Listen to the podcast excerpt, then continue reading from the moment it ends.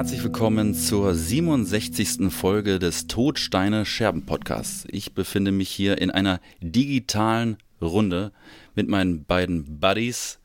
Ela, hallo Ela. Moin. Und natürlich auch äh, mit Fredi. Ich grüße dich. Hallo lieber Max, hallo zusammen. Und ihr konntet es ja wahrscheinlich dem Titel oder dem Vorschaubild entnehmen. Wir haben heute einen Gast und zwar Vince Neil, aka Benny, beziehungsweise Benny, aka Vince Neil, der Band, äh, Sänger der Band Knife aus Marburg. Herzlich willkommen. Danke, dass ich hier sein darf. Schönen guten Abend zusammen. Direkt zu Anfang natürlich die wichtigste Frage. Äh, ihr kommt aus Marburg, beziehungsweise du kommst aus Marburg, die, die ganze Band. Ober- oder Unterstadt? Ober. Klär mal die Leute auf, die noch nie in Marburg äh, waren, was es damit auf sich hat. Unterstadt quasi alles Mögliche, Oberstadt Kneipen. Und ich glaube, so, so kann man es gut zusammenfassen. Und es ist im wortwörtlichen Sinne wirklich eine Ober- und Unterstadt, weil man muss mit dem Aufzug oder kann man, man kann mit dem Aufzug hochfahren, ne? Richtig. Oder für die sportlichen Leute beim Treppenlauf mitmachen und sich dann von der Unterstadt in die Oberstadt hochquälen. Ja. Also je nachdem, wie man so drauf ist. Und da triffst du bei uns auf, falsch, äh, auf taube Ohren. Dann, ich glaube. dann Aufzug. Und dann Fratzkeller. Das ist mein Tipp. Sehr gut. Du, jetzt hast du ganz viele Fragen vor. Mann, das geht doch nicht jetzt. Okay, wir, nee, nee, ist okay.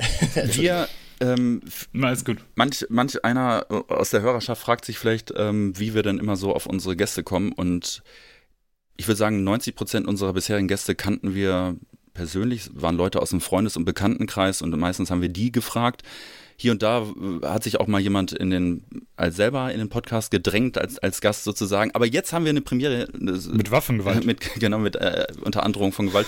Und jetzt ähm, haben wir eine Premiere. Das gab es vorher nämlich noch nicht. Wir haben ein, eine Mail bekommen von einer PR-Mitarbeiterin von Napalm Records, äh, von der Sarah Jane, schöne äh, Grüße gehen raus, die nämlich äh, auf dem Schirm hatte, dass wir dich, lieber Benny, schon mal vor dem Mikrofon hatten in unserer Rock Hard Festival Folge und die hatte gefragt, ob wir nicht Bock hätten, dich mal einzuladen und das war für uns eine ungewohnte Situation und wir haben uns dann intern besprochen, haben gesagt, nö, warum nicht, klar. Ich weiß nicht, ob Sarah Jane schon viele Folgen gehört hat und weiß, ähm, was wir so bisher so über Napalm Records erzählt haben. Äh, aber äh, da können wir vielleicht später noch, äh, noch drauf zurückkommen. Ähm, aber sind das so vielleicht ähm, als kleiner Einstieg, sind das vielleicht so die kleinen, aber feinen ja, Unterschiede zwischen einem sehr, sehr guten äh, Einmann-Label und einem großen, professionellen Riesenlabel? Benny, Ich, denke schon. Also ich, ich glaube vor allen Dingen, dass gerade diese großen Label äh, einfach sensibel sind und genau wissen, wo man ansetzen muss. Also klar, weil, äh, Leute von kleinen Labels wie der Flo, die haben natürlich auch ein Ohr an der Szene. Aber ich glaube, gerade bei, bei Napalm ist es halt so, die, das sind so viele Leute, die in so viele Richtungen gucken. Und die haben sowas einfach noch, noch präsenter einfach auf dem Schirm. Jetzt ohne, dass man jemandem Nach Nachlässigkeit unterstellen möchte oder sowas. Ganz einfach, weil das deren Job ist. Weil die eigentlich den ganzen Tag nichts anderes machen, als sich dafür darum kümmern, um äh, eine gute Promo zu organisieren. Und das, ich bin ja sehr froh, dass es geklappt hat, dass ich jetzt hier da, dabei sein darf. Das ist ja eine coole Sache. Noch? no, noch, ja. noch bist du froh. Also Ja, nicht noch- noch, dabei sein darfst, noch dabei sondern und noch äh, noch bist du froh. Alles klar. Bevor wir Ja, loslegen, gibt's immer eine äh, Rubrik direkt zu Anfang, ähm, die leite ich direkt mal ein. Und zwar heißt die Rubrik, was trinkst du? Gerade in diesem Moment. Und ähm, du als Gast, äh, Benny, darfst gerne anfangen. Was hast du dir neben, den, neben die Tastatur gestellt? Äh, ganz gesundheitsbewusst Coca-Cola Light. Oh. Kein, kein Zerro? Der Klassiker.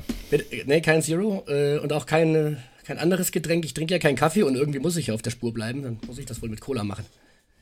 Deswegen steht. Also um äh, den gläsernen Podcast mal wieder darzustellen, wir nehmen am Abend auf. Also das wird, äh, wird eine schwere Nacht für dich heute. nee, nee, das, ich, da bin ich, also das, das sorgt nur dafür, dass ich nicht komplett jetzt schon wegschlafe. ah ja, okay. Aber mit Cola. Light sind wir Brüder im Geiste. Ich bin, ich Jawohl. bevorzuge auch lieber die Cola Light anstatt die neue Zero. Ja. Max, du bist dran in der meth Ach so, ja, gut. Äh, ich habe, ähm, ich habe mir ein Bierchen geschnappt äh, und ich bin auch ein bisschen enttäuscht, Benny, weil ich hätte gedacht, du hättest safe jetzt irgendwie so eine Faxedose oder so äh, in der Hand. Aber ähm, Guck mal, auf, nee, guck mal auf die Uhr und auf den Teil Kalender. Nee, nee, so wild bin ich auch nicht. okay, also ich habe ein ähm, 03er, 033 Feltins ähm, mir aus dem Kühlschrank geschnappt. Ähm, der aktuelle, neue und wieder Trikotsponsor von Schalke 04, by the way. Und äh, ich mache auf und trinke auf euch. Prösterchen. Cheers. Enjoy. Ähm, ich habe äh, ich hab, äh, ein, ein, ein Geschenk von einem Hörer. Und zwar äh, ein slowenisches äh, Union. Das ist anscheinend ein Bier, nehme ich mal an. Und das ist ein alkoholfreies äh, Radler mit Holunderblüten, glaube ich. Danke an Steffen, der, ähm, der das mitgebracht hat aus seinem Urlaub. Und äh, ich habe zwei Dosen davon. Ich bin jetzt gespannt. Die eine ist mit Holunderblüten. Oder so ein Quatsch.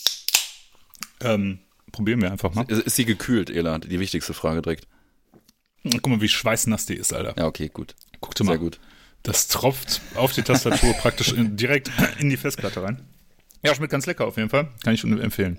Bezek. Union 0,0 Radler Bezek. Das, das klingt gut. Alkoholfreies Radler vor allen Dingen. Das ist mächtig. Es ist äh, richtige, richtiges Zugriffsbier, ne? Freddy, was, äh, womit befeuchtest du deine, deinen schönen Hals von innen? Ja. Ela, da sind wir auch Brüder im Geiste. Ähm, ich habe auch alkoholfreies Radler heute am Start. Äh, nämlich von der kleinen, inhabergeführten Familienbrauerei Fiege aus Bochum. Klassiker mit den schönen Flaschen mit dem Plopverschluss. Und kriegt ihr den Plop hin? Definitiv nicht schlecht. Jo. Sehr gut. Also ich glaube, wir haben den nicht gehört, aber er ist auf der Aufnahme Ja. drauf. Das ist ja das Wichtigste. das ist ja das Wichtigste.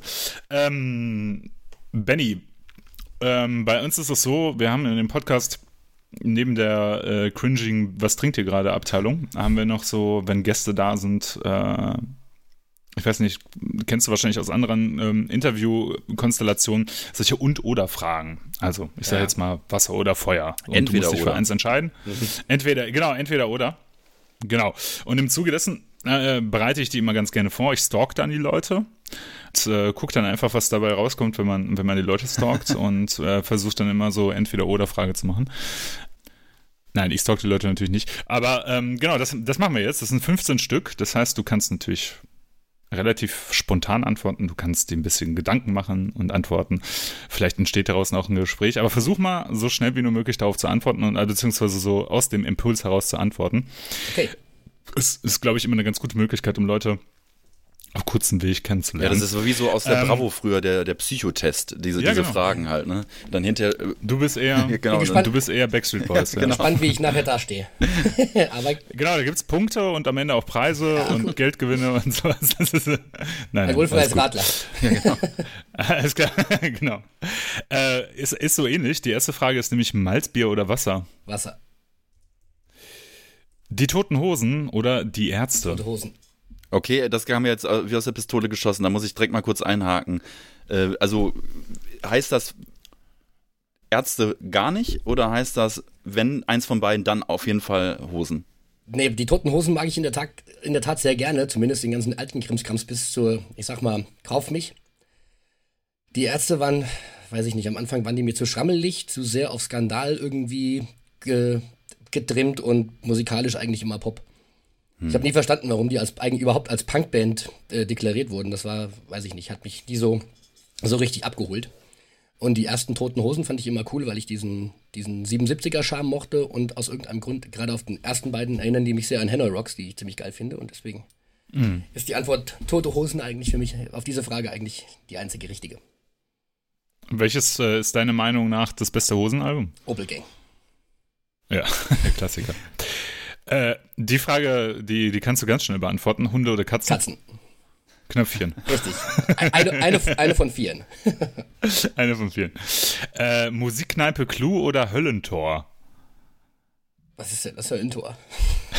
Also Clou. Also. Clou. Clou, okay. Äh, ich muss aufklären, das sind meine äh, zwei verzweifelten Versuche, äh, nach Marburg zu stalken. Äh, ich weiß, es gibt eine Musikkneipe Clou und es gibt ein Höllentor, die einzige Metal-Kneipe in Marburg. Anscheinend, aber ich glaube es schon fast nicht, wenn du so reagierst. Also das, das Clou ist, das habe ich gar nicht mehr auf dem Schirm, was da genau passiert. Früher war das ganz gut, da gab es da Konzerte und Höllentor. Höllentor? Heißt, heißt, heißt nicht deine Wohnung so? Ja, ist was, was sehr Konspiratives wahrscheinlich. Ich habe keine Ahnung. Ich, ich, werde, äh, werde mal recherchieren müssen. Deswegen sage Ja, sag ich jetzt also- Clou, aber eigentlich, da müsste ich sonst eigentlich generell passen bei der Frage. Also Clou, Clou klingt auch irgendwie cooler. Ich hatte noch äh, Hiobs irgendwas. Aber das, äh, das war, äh, das, wurde mir auch angezeigt. Ah, ist egal. Irgendeine, irgendeine Kneipe, Kneipe in Marburg. Ja, Ratzkeller, immer Ähm, Ratzkeller.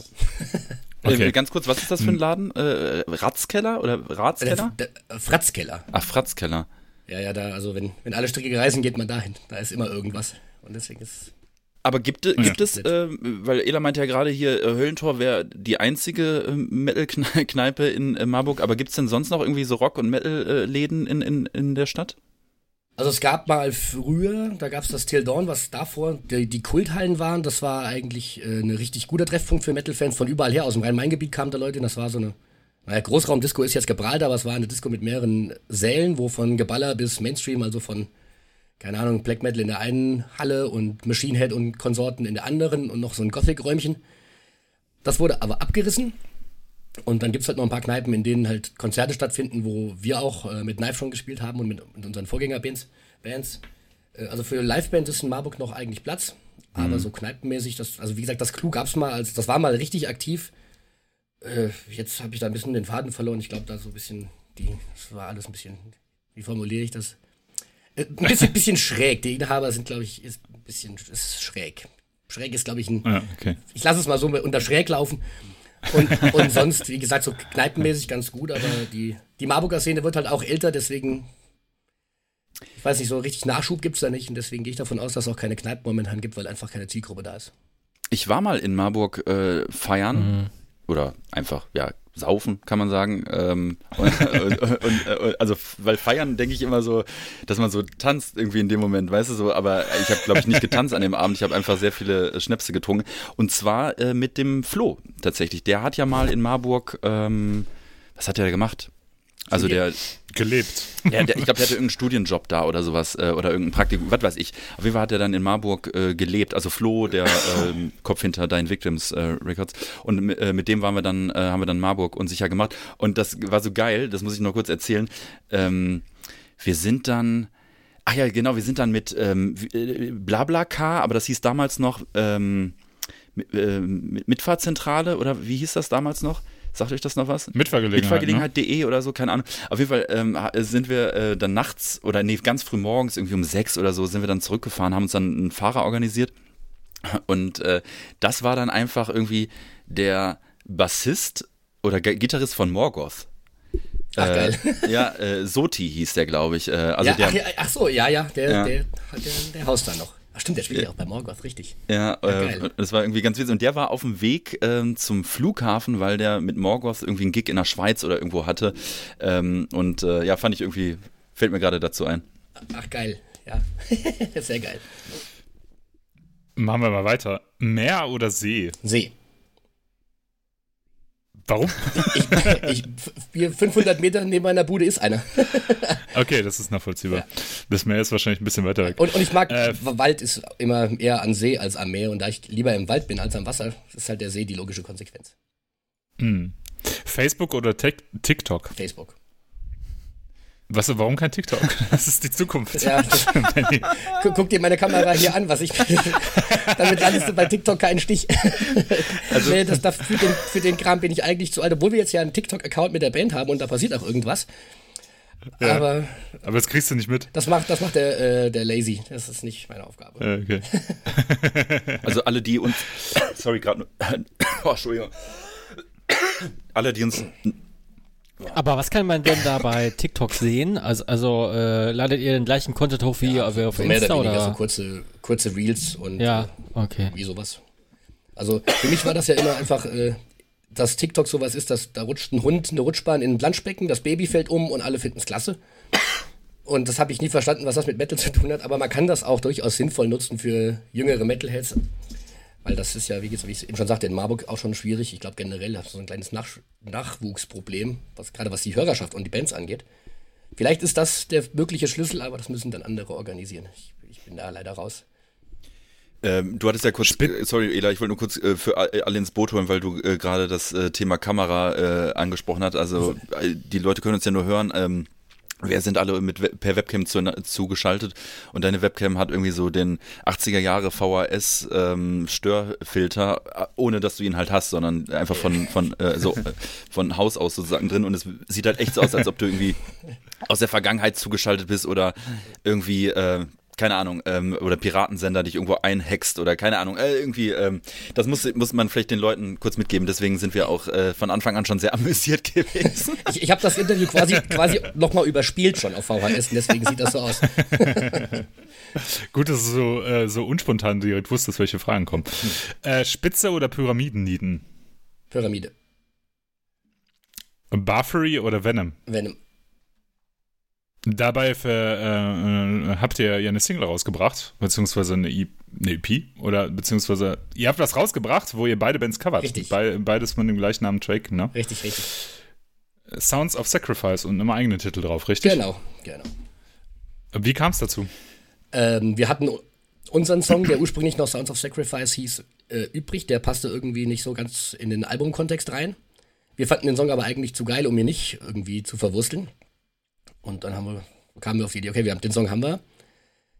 Äh, dann haben wir gedacht, okay, jetzt da war ja alles in Corona-Zeiten und dann hatten wir diese, da gab es ja diese ganzen Bands, die diese cleanen, wir spielen mal in einem Studio irgendwas ein und alles ist sauber und ordentlich. Dann haben wir gesagt, wir gehen einfach in unseren ranzigen Proberaum und trümmern mal das Lied live ein und wenn wir schon mal beim Trümmern sind, dann passen natürlich Venom auch ganz gut. Und dann haben wir gesagt, okay, Sacrifice, ja, dann machen wir einfach eine EP, die nur aus Liedern besteht, die Sacrifice heißen. Und dann haben wir halt noch Battery und Venom genommen. Für Motorhead reicht das leider nicht. Den haben wir jetzt ein paar Mal probiert, aber der, das hat nicht so geknallt. Ja, und dann haben wir gedacht, das ist aber trotzdem eine coole Sache, weil so konnten wir unseren Song vernünftig verwursteln und wir konnten, ja, wir konnten auch die beiden Coverstücke mal verwursteln und die machen auch beide sehr viel Spaß live zu zocken. Und deswegen. Boah, Sacrifice von Venom ist, glaube ich, äh, mein, also ist, glaube ich, einer meiner Lieblings-Venom-Songs überhaupt. Ja, ja, ist auch, ist auch richtig geil, weil der diesen, ja, der hat so einen schönen, noch so einen Heavy-Metal-Vibe in diesem ganzen Getrümmer, deswegen finde ich den auch ziemlich, ziemlich geil. Ja, und er buchstabiert, das finde ich auch so geil. Ja, davon bin ich auch Riesenfan. Ja. Also alles, was buchstabiert wird, ist immer großartig. Grüne Soße oder Frankfurter Kranz? Grüne Soße. Studentinnen oder Bauarbeiterinnen? Studentin. Äh, Stranger Things oder Game of Thrones? Scheiße, wird's heftig. Ähm, Stranger Things. Jetzt wird's heftig. Wuh, das war jetzt eine Frage, als ob ich jetzt irgendwie dich fragen würde, wen du lieber magst, äh, dein Papa oder deine Mama. Underground oder Big Biz? Underground. Techno oder Hip-Hop? Hip-Hop. Was denn so? Nie mehr saufen. Äh, äh, äh, sorry. Da, sorry, da muss ich nochmal kurz rein äh, grätschen äh, in deine Waden, äh, Ela. Ähm, Ja, äh, Hip-Hop ähm, jetzt nur, wenn es drauf ankommt, wenn du eins von beiden wählen müsstest, oder, ähm, oder ist das definitiv auch ein Thema, wo du sagst, unironisch? Nee, äh, nee, also Hip-Hop höre ich in der Tat auch gerne. Also nicht alles und da bin ich total picky, was das angeht. Aber da gibt es einfach so, also beim Deutschsprachigen nicht ganz so viel, was mich abholt. Aber bei, beim Englischsprachigen schon, was ich wirklich ganz gerne hole. Ich, ich mag es halt gerne, wenn, Wort, äh, wenn Menschen mit Worten spielen. Und das finde ich zum Beispiel bei den Platten von den Beginnern, zumindest die Anfang 2000er Platten, finde ich ziemlich cool. Äh, weil die eine, eine coole Message haben. Die haben vernünftige, ernste Themen. und Die haben auch Quatsch-Songs, aber immer auf einem coolen sprachlichen Niveau. Das finde ich eigentlich ganz spannend. Und äh, bei US-Hip-Hop so Sachen wie NWA, Cypress Hill und so weiter, das finde ich halt ganz cool, weil die durch diese düstere Atmosphäre eigentlich gar nicht so weit von der Metal-Attitüde weg sind. Also gerade bei Cypress Hill gab es ja viel Crossover mit, mit Gitarrenbands sowieso. Äh, das kann ich mir nicht immer geben, aber also ich habe durchaus auch Alben Wu-Tang, also habe ich auch äh, Platten im Schrank stehen, die ich dann immer gerne mal wieder rausziehe.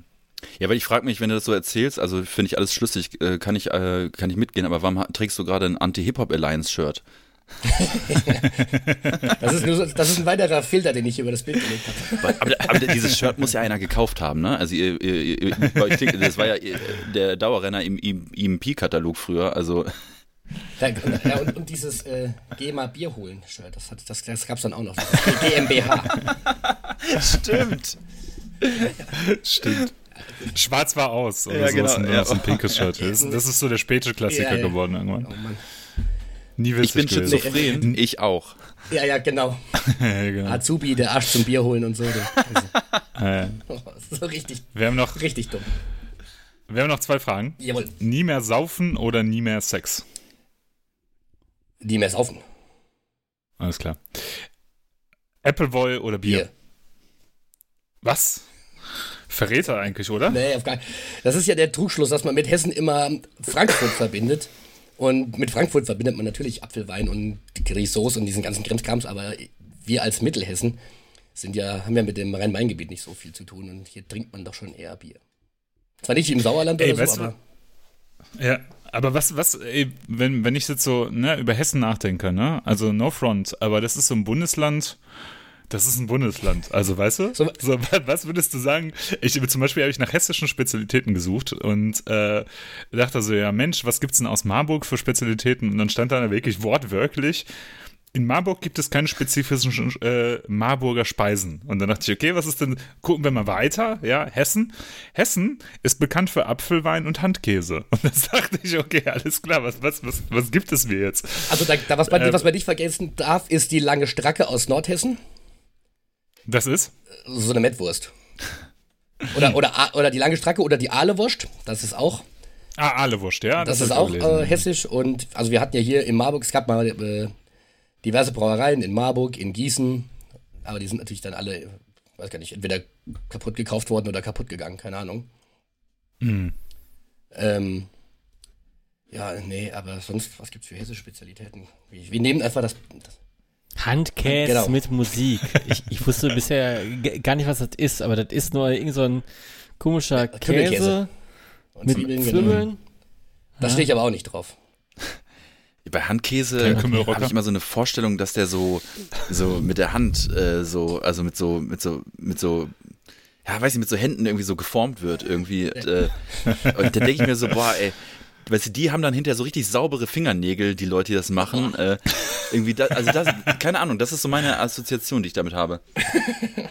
Es ist, das ist so wie, diese, wie dieses Gel, das du über die Tastatur machen Ja. kannst. So, das, das ist Handkäse. Deswegen, deswegen riecht er auch Und so. dann, aber was ist denn, also wenn, wenn es keine hessischen Spezialitäten gibt, ne? Was ist denn Glue Sniffing Booze Rock? Das ist eine hessische Spezialität. ich meine, das ist im Grunde genommen, das, der, der, der Titel sagt ja alles. Also wenn eine Band räudigen Assi-Rock spielt, klingt das so wie eine Band, die Clue Sniff in Boost Rock spielt. Das war ja deine erste Band, der Earwigs, richtig? Ja, richtig. Ähm, die gab es ja relativ lange, so wie, wie, wenn ich so über Discogs drüber gucke. 20 Jahre, ja. Also äh, im, Gru- 20 im. Grunde genommen eigentlich immer noch, nur da der Lazy und ich ja jetzt hier mit Knife unterwegs sind, haben wir das erstmal auf Eis gelegt. Aber 2001 habe ich die Band gegründet mit einem Kumpel, zu, also noch vor Abi-Zeiten. Und ja, dann haben wir dieses, das mit dem Glue-Sniffing, das kommt vom Ramones-Song Now I Wanna Sniff Some Glue. Klar. Gut, Booze, ja, liegt ja nah, wenn man gerne mal einen, einen schlabbert, dann kann man ja auch das Booze Rock nennen und der Rock ist halt der Rock. Aber warum habt ihr die Band denn äh, aus dem Internet verbannt? Also man findet ja überhaupt nichts, keine Website, kein, kein, so. kein Bandcamp, kein gar nichts Also, mehr. nee, das haben wir gemacht, weil das äh, ganz pragmatischer Grund. Nicht alle wollten das einfach laufen lassen, weil es ja Geld kostet, also wurde es dann weggemacht. Achso, ja, okay, das ist nachvollziehbar. Ja, Ja, also ich man kann ja noch ein paar Videos bei YouTube gucken. Und Ah, ich, okay. äh, bei Spotify weiß ich gar nicht genau. Also. ja. Aber Also man kann ich auch bin CDs, CDs kaufen. Und dann. und dann hat sich quasi rauf, äh, rausgestellt, dass Knife der bessere Name ist als äh. Ähm, jein. Also ich, wir haben ja, als wir, äh, also als ich 18 war, mit, als, ähm, als wir die Earwigs gegründet haben, haben wir natürlich überlegt, okay, wir brauchen irgendeinen coolen Namen. Äh, wir haben zu der Zeit viel halt auch The Helicopters und diese ganzen äh, Bands gehört, aber wir hatten mit diesen ganzen anderen The Bands, also wie hier The White Stripes und The Vines und so weiter, die fanden wir halt immer kacke, weil die auch immer unter Rock liefen, aber eigentlich gar keinen waren. Da wollten wir dann schon die Antithese war, äh, sein, deswegen passte auch diese Bezeichnung ganz gut. Das hat mit alternativem Studentengehampel halt nichts zu tun, sondern halt viel mehr halt mit Ramones und äh, alten Punkrock und alten, weiß ich nicht, alten, alten Schnodder Krimskrams halt. Ähm, und dann hatten wir halt äh, beim Kumpel gesessen, haben einfach das Wörterbuch rausgeholt, dann kamen wir auf Earwigs und haben dann relativ schnell rausgefunden, dass die zweite Band, glaube ich, von Alice Cooper auch so hieß. Na, Das, das an. fanden wir Hm. dann eigentlich ganz cool und dann haben wir natürlich, weil wir punkisch unterwegs waren, haben wir aus dem GS natürlich ein X gemacht und dann haben wir den Namen halt, ja, dann war der Name halt da. Das Problem ist, die Leute hatten oftmals Probleme, den auszusprechen. Also da gab es dann die Irwigs und die E-Becks und was weiß ich, was die Leute da alles da rein äh, interpretiert haben. Aber man konnte das Logo ziemlich cool zeichnen. Und deswegen sah das auf, das sah auf T-Shirts immer ziemlich cool aus. Übrigens ist hinter mir an der, ich weiß nicht, ob man es sehen kann, hängt noch das, das Plakat von dem letzten. Nee, da ist der VHS-Filter drüber. Deswegen. genau, aber, aber da, da hingen noch äh, diverse alte Poster von Shows und von dem äh, Album. Aber als wir dann mit Knife um die Ecke kamen, haben wir gesagt, okay, wir brauchen diesmal einen Namen, wo selbst der letzte Dulli in der Lage ist, das irgendwie auszusprechen. Und wenn jemand mal, falls mal jemand Knife sagt, ist es auch noch in Ordnung. Zumindest weiß man dann, wohin die Reise gehen soll. Anders als halt Irvix oder so hat halt, das war, war uns dann nichts. Okay. Clive, der Teddybär ja, ja. mit Das ist ein gutes Merchanding, äh, Merchandise-Artikel. Ja. Aber es ist ja, ist ja schon interessant bei Knife, ne? Ihr seid ja in Anführungsstrichen eine junge Band, aber, also, ich will dir jetzt nicht auf den Schlips treten, aber alte, alte, beziehungsweise erfahrene Musiker ja, sozusagen. Alte ne? Männer in einer jungen Band quasi. ja, ja, genau. Das ist ja schon, das ist ja schon äh, erstaunlich, weil eigentlich würde man ja von so einer Band, die so einen Sound spielt, äh, würde man ja vielleicht äh, ja so die jungen Wilden erwarten und ihr seid einfach die alten Wilden. Das stimmt. Ja. aber, aber Ela, muss ich dir recht geben, das war auch äh, zu Beginn meine Assoziation eher. Und darf ich mal fragen, wie alt du überhaupt bist, Benny? 40. Ich bin 40. 40. Ja, Wahnsinn. Nö, das geht ja noch. Ich dachte. ja, ja. Ach so. Wie war das mit dem nicht zu nahe treten? Nee, aber, okay, aber, aber, aber, stimmt, es ist, ist ähm, finde ich auch spannend, ähm, als ich mich dann auch nochmal ein bisschen mit euch beschäftigt habe. Weil irgendwann poppte dann, dann mal der, der Name auf und gegründet habt ihr euch ja erst vor vier Jahren, wenn ich das, mhm. also äh, was ja, also in, in meiner Zeitrechnung extrem jung ist, wenn ich überlege, wie lange es einen Cobra gibt oder wie lange, also Elas Band oder wie lange es Eraser gab oder wie, so, ne?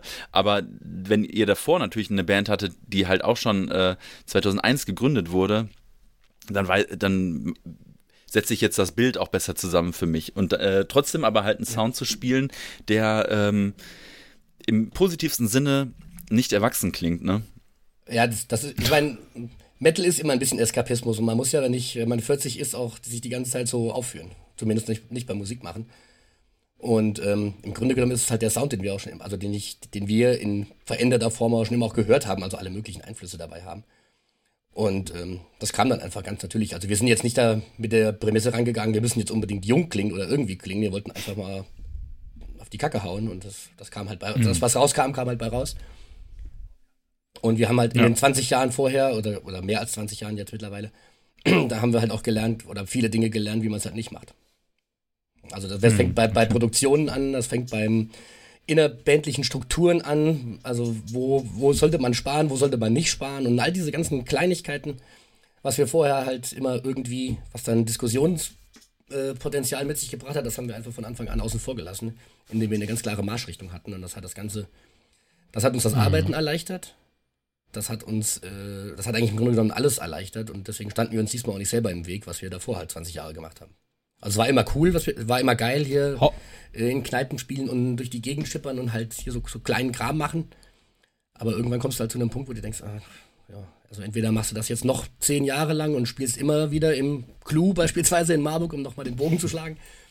Ähm, oder setzt jetzt mal alles auf eine Karte und machst jetzt mal ähm, einen kleinen Cut. Musikalisch hat sich gar nicht so viel getan. Eigentlich ist es ein bisschen mehr Metal und ein bisschen extremer geworden, aber die Grundeinflüsse sind eigentlich noch die gleichen geblieben.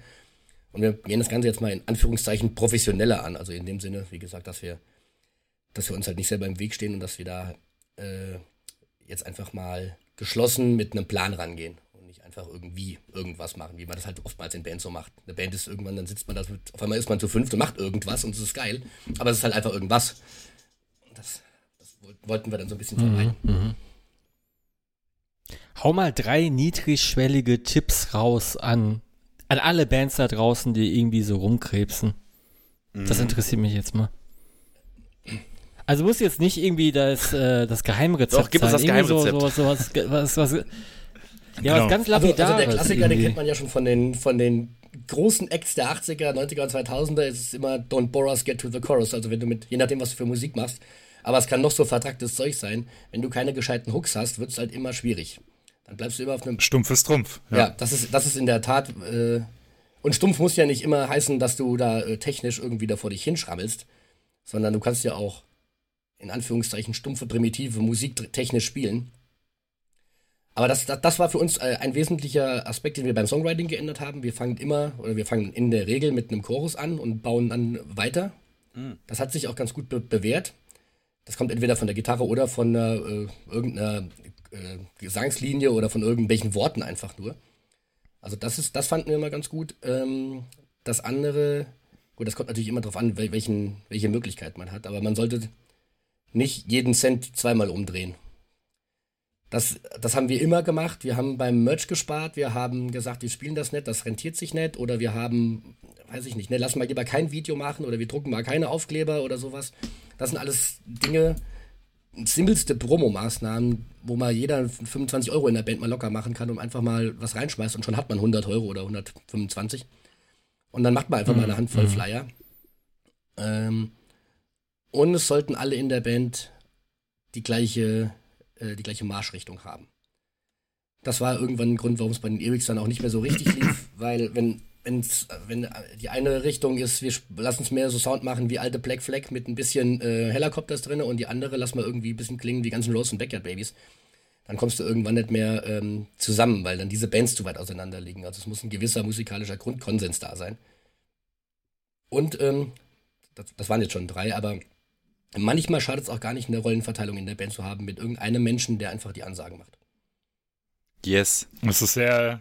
Äh, du hast, du hast, glaube ich, jeden von uns jetzt gerade aus der Seele gesprochen, weil ich glaube, diese Geschichten kennt jeder von uns. Also, das sind, glaube ich, so typische Band, ja. Bandprobleme. Es muss ein Lieder geben, auch wenn es ein heimlicher Lieder ist. Es muss halt immer ein Lieder geben, so doof das auch klingt. Aber eine, der auch so ein bisschen die Verantwortung für, für, für das ganze Projekt übernimmt eine musikalische Marschrichtung, klar, ist vollkommen nachvollziehbar und ich finde das mit dem Cent umdrehen, finde ich so nachvollziehbar. Weißt du, weil das ist ja so ein typisches Ding, wenn man als Band startet, ist, ja meist, ist man ja meistens in der Adoleszenz, man ist jetzt gerade, macht, macht sein Abi, macht seinen Schulabschluss, ist gerade irgendwie eher in der Ausbildung, man startet ja nicht, oder ist noch schlimmer Schüler, ja, und hat halt keine Kohle. Und dann ähm, hat man diese Mentalität, jeden Cent umzudrehen und äh, zu hoffen, dass sich das irgendwann rentiert. Und man kommt halt nie zu dem Punkt, dass sich äh, das rentiert. Und dann vergisst man das aber so über die Bandzeit auch einfach. Man vergisst, dass man ja nicht mehr sparen muss, weil jeder hat ja Kohle. Ne? Also es ist egal, ob es äh, irgendwie so ein Medienprojekt ist, wie beispielsweise Musik machen oder ich sag jetzt mal T-Shirts für einen Podcast. ähm, wir haben ja alle Geld. Also es ist ja, ist ja nicht so, ähm, ist ja nicht so, dass das irgendwie ein, ein, Problem ist und das ist nicht sehr, sehr nachvollziehbar, was du so sagst. Ist das denn, ähm, ihr hattet ja wir haben ja gerade über junge Band, aber alte, erfahrene Musiker gesprochen, ne? Und du hast jetzt ganz, ganz viele Vorteile dargestellt, ne? Was, was so die erfahren, Erfahrungen, ähm, ne, auch schon eine Idee, ein Konzept zu haben und sowas. Gibt es denn, würdest du sagen, gibt es Nachteile? Die gibt es bestimmt, aber die sehe ich bei uns momentan einfach nicht, weil ja. ich kann, also wir können einfach, wir arbeiten alle Vollzeit äh, haben noch, gut, momentan ist es ein bisschen stressig, aber generell ausreichend Zeit für Familie, Freizeit und so weiter und so fort. Und wir können einfach genau, weil wir jetzt auch nicht mehr auf das Geld so ganz zwingend achten müssen, wir können einfach das machen, worauf wir Bock haben. Wenn wir jetzt sagen, okay, wir brauchen ein neues Shirt-Design, dann suchen wir uns einen coolen Künstler, lassen uns ein Shirt-Design machen und machen mal, weiß ich nicht, 50 Shirts davon. Oder wenn wir sagen, okay, lass mal nochmal so eine EP machen wie die Sound of Sacrifice, äh, dann organisieren wir das und dann finden wir einen Termin und nehmen das auf. Also die, es ist viel weniger Druck da, und wir haben auch nicht mehr den Druck, es irgendwem beweisen zu wollen. Und ich glaube, das ist mal oftmals bei jüngeren Bands so, wo du dann denkst, okay, wir sind jetzt hier die Neuen, diese jungen Wilden, von denen ihr eben gesprochen habt, äh, die dann irgendwie das Bedürfnis haben, wir müssen jetzt mal, müssen jetzt mal allen zeigen, wie der Hase läuft. Das, das Gefühl haben wir einfach gar nicht. Wir machen das einfach und dann ist gut. Also das, also, deswegen sehe ich, da, ja. sehe ich da auch keinen großartigen Nachteil drin. Also außer, dass wir das vielleicht, wenn mein Rücken nicht mehr mitspielt, ist wahrscheinlich in sieben, acht Jahren der Käse gegessen, aber so lange geht es auf jeden Fall noch voran. Ja, ja. Ja, das ist äh, die, die körperliche Power, das ist, das ist äh, tatsächlich so ein Punkt. Ich weiß nicht, ob ihr das auch so kennt. Ähm, also es hat sich ja auch so, über die Jahre entwickeln sich ja auch so Catering-Wünsche an, äh, weiter. Früher hat man gesagt, ich gebe geil, es gibt bei der Veranstaltung was zu essen und zu trinken. Heutzutage ist es, oh, wäre cool, wenn es einen Kasten Cola äh, gäbe und äh, vegetarisch bitte kein Chili. so, weißt du, das ist so, hatten wir vor kurzem die Situation. Ähm, mhm. Und ein so ein Pot, den, den, aus denen ihr, glaube ich, schöpfen könnt, das sind ganz, ganz viele Kontakte, die ihr schon mit Knife habt. Ne? Also ich habe ähm, ich habe nochmal gesehen, ihr habt zum Beispiel das erste Album beim Fatnop Studio von Fernando Thielmann aufgenommen, mhm. ähm, von äh, Milking the Goat Machine, wo ja zwei Leute von euch auch mitspielen. Richtig. Das ist ja, das ist ja schon, äh, das ist ja so ein, das ist ja so ein, so ein Kickstart, den man ja eigentlich als junge Band vielleicht auch nicht unbedingt hat, oder? Ähm, jein, das, das stimmt natürlich schon, aber äh, als wir die Band in 19 gegründet haben, da war der Fernando, der war ja noch gar nicht dabei, sondern das waren ja nur der Les und ich. Und deswegen haben also okay. die ersten Bilder, das waren nur wir, die ersten Songs, das waren nur wir. Ursprünglich war, hatten wir den, den Ferli erstmal gefragt, ob der ähm, sessionmäßig das Zeug eintrommelt, die beiden Demo-Songs. Das hatten wir ja dann mit, äh, mit Metal World. Da kam ja das, äh, das, ähm, die ersten Tapes bei raus. Den Kontakt hatten wir, weil ich auf dem, auf dem Hammer of Doom, genau, habe ich den, den Alex kennengelernt und habe den einfach kurz erklärt, was wir so vorhaben, wie das aussieht. Ein paar Bilder gezeigt, hier die Songs und so, so läuft das. Äh, dann kam, der fand's geil und hat also Bock, das zu machen. Und dann haben wir, als das Tape dann da war, gut, dann hat sich so langsam halt herauskristallisiert, wie die Band halt da läuft. Also dann ist der Ferli halt auch fest, fest eingestiegen. Ähm, dann hatten wir erst noch einen Session-Bassisten, bevor der Gypsy dazu kam. Aber dann hatten wir das Tape ans Rockhard geschickt und an Step Forever. Auch erstmal, also von privat. Wir hatten dann geguckt, okay, wer, wer, wer sind bei den beiden Magazinen die sinnvollsten Ansprechpartner? Also da ich die Magazine auch schon seit 97 lese, weiß man ja so grob, beziehungsweise das Step Forever seit, ja. seit es das gibt, seit 2015 halt, aber beim Rockhard halt seit 97. Und dann weiß man ja, wenn man das zuschicken soll, dann haben wir dem Götz vom Dev das äh, Tape zugeschickt und dem Stefan Klaas vom Rockhard. Ja, und kurze Zeit später hatten wir quasi dann schon das Interview im Rockhard, was auch komplett ohne Support von irgendwo ging. Also da hatten wir jetzt auch niemanden, der keine Kontakte oder so irgendwas, sondern wir haben einfach das Tape fertig gemacht und hingeschickt und dann hatten wir uns überlegt, okay, wie äh, also wir hatten ganz am Anfang eine Liste gemacht mit den Labels, die interessant sein könnten für unseren Sound. Und da waren Dying Victims natürlich ganz weit oben, also abgesehen von den ganz großen hier Metal Plate und so weiter und so fort natürlich. Äh, und auch der Flow kam von sich aus dann auf uns. Also auch da war erstmal nichts mit irgendwie, dass wir da von Connections irgendwie profitiert haben. Und dann, dadurch ging das natürlich dann halt schnell. Über den Alex lernt man dann Leute kennen, der hatte wiederum Kontakte, da wird mir das Video beim, über der Forever promoten können und dann, dann nahm das Ganze natürlich seinen Lauf, aber wir haben da jetzt nicht auf den, also es basiert jetzt nicht darauf, dass die Jungs von Milk in the God Machine einfach alle kennen und dann gesagt hat, hier, check das mal. Mhm. Sondern das war uns, mhm. das war uns auch ein bisschen wichtig, weil äh, das ist ja in dieser Szene oftmals so, dann, wenn du, wenn, wenn absehbar ist, dass das einfach nur so ein Geklüngel ist, dann bist du natürlich auch sofort wieder verschrien. Das ist uns im Grunde genommen zwar auch egal, aber man muss sich ja nicht drauf anlegen. Also wir wollten das schon, dass das Fundament eigenständig ist, deswegen hatten wir auch alles selber gemacht, also Logo, all diesen ganzen Krimskrams hatten wir vorher schon gemacht, damit, äh, damit wir sagen können, das ist das, was wir machen wollen, egal, ohne dass uns da jemand reinquatscht. Und dann kamen halt immer mehr Leute, die zwar nicht reingequatscht haben, aber die uns geholfen haben, halt das Ganze ein bisschen zu vertreiben und das, so lief das dann auf einmal. Und das lief dann für uns ausgesprochen mhm. gut. Wir hatten wahrscheinlich auch extrem viel Glück, mit dem richtigen Sound an dem richtigen Zeitpunkt irgendwie da zu sein. Mit einem einfachen Bandnamen, der kurioserweise noch nicht belegt war. Ja, so kam das dann. Äh, welches Tape war das jetzt? Ich gucke jetzt gerade nach auf, auf Metal Archives. Äh, Archives nee, das, das war das, Locked das, In das, oder Black House war, war das erste. Das, das gibt es einmal in Rot und einmal ja. in äh, Weiß hatten wir das. Und dann hatten wir danach ich weiß gar nicht wie viel danach, ein halbes Jahr oder so. Dann kam äh, Locked In nochmal. Das war dann das Vier-Track, das Vier-Track-Tape. Äh, mhm. Und dann kam ja schon das Album. Wir haben ja, also wir haben die beiden Songs vom Black Letterhounds Demo sind auf dem Album und zwei, zwei von den vier Songs vom Locked In sind auch dann drauf. Das Exciter-Cover haben wir nicht aufs Album gepackt und äh, Chromium Prayer auch nicht. Da haben wir dann für diese beiden, also für alles, was wir nicht irgendwie auf Vinyl oder auf äh, beziehungsweise auf Tape hatten, da haben wir halt noch Videos zugemacht, entweder Lyric-Videos oder sowas. Aber wir wollten auch nicht am Anfang hier Bandcamp und digital und nur Download. Wir haben dann gesagt, entweder kaufst du dir das Tape oder halt nicht. Mhm. Und für die Leute, die das Tape nicht kaufen oder nicht mehr kriegen, weil es ja nur auf 50 Stück limitiert war, haben wir gesagt, dann machen wir halt ein YouTube-Video. Das sieht wenigstens aus. Quasi. Okay, aber äh, Black Leatherhounds, war, war das dann so ähm, einer der Songs oder die beiden Songs auf dem ersten Tape, waren das die Songs, die die Richtung so richtig vorgegeben haben, wo du sagst, Blaupause und äh, ab ähm, da geht's weiter? Zu dem Zeitpunkt auf jeden Fall schon. Also da haben wir gesagt, das sind, ja. äh, das sind die Songs, die von den ersten, also inklusive der, der Locked-In-Songs, von denen wir gesagt haben, die repräsenti mhm. repräsentieren das, was Knife in 2019, 20 halt, was das, was den Sound halt ausmacht. Ähm, ich glaube, jetzt in, in, Sachen Songwriting ist natürlich jetzt ein bisschen was passiert. Wir sind als Band zusammengewachsen, dann schreibst du halt die Songs ein bisschen anders. Aber so die Grundmarschrichtung ist halt die, wir haben halt den schnellen Song und den ganz schnellen Song. Und das haben wir halt so mehr oder minder beibehalten. Und ähm, ja, und das, das, wie gesagt, dann zu Sword Loser, da passte das auch mit diesem, äh, mit diesem Video, was wir dann gedreht haben. Was übrigens auch so ein Ding war, wo wir dann, äh, wo viele Bands wieder am falschen äh, Ende gespart haben. Wir mussten nämlich richtig viel Geld dafür in die Hand nehmen, weil das Video in einem, in einem Geotop gedreht wurde. Und dann musste man halt, musste man halt verschiedene Naturschutzbehörden dadurch und es gab dann bestimmte Rahmen, die wir einhalten durften. Man durfte halt nicht bis, wir durften nur bis 19 Uhr oder so drehen, weil wegen Jagdpacht und dann dieses Geotop liegt genau an der Grenze zwischen vier Gemeinden, das heißt alle Feuerwehren noch, naja gut, das war halt etwas größerer Aufwand, aber haben wir gesagt, es ist es halt einfach wert. Es ist halt Arbeit, die da reingesteckt wird, das, kostet Zeit und es kostet halt auch Geld, weil wie gesagt, die, so eine Behörde will ja dann auch Kohle dafür haben, dann kommt der Pächter vorbei, dann kommt dieser und jener vorbei.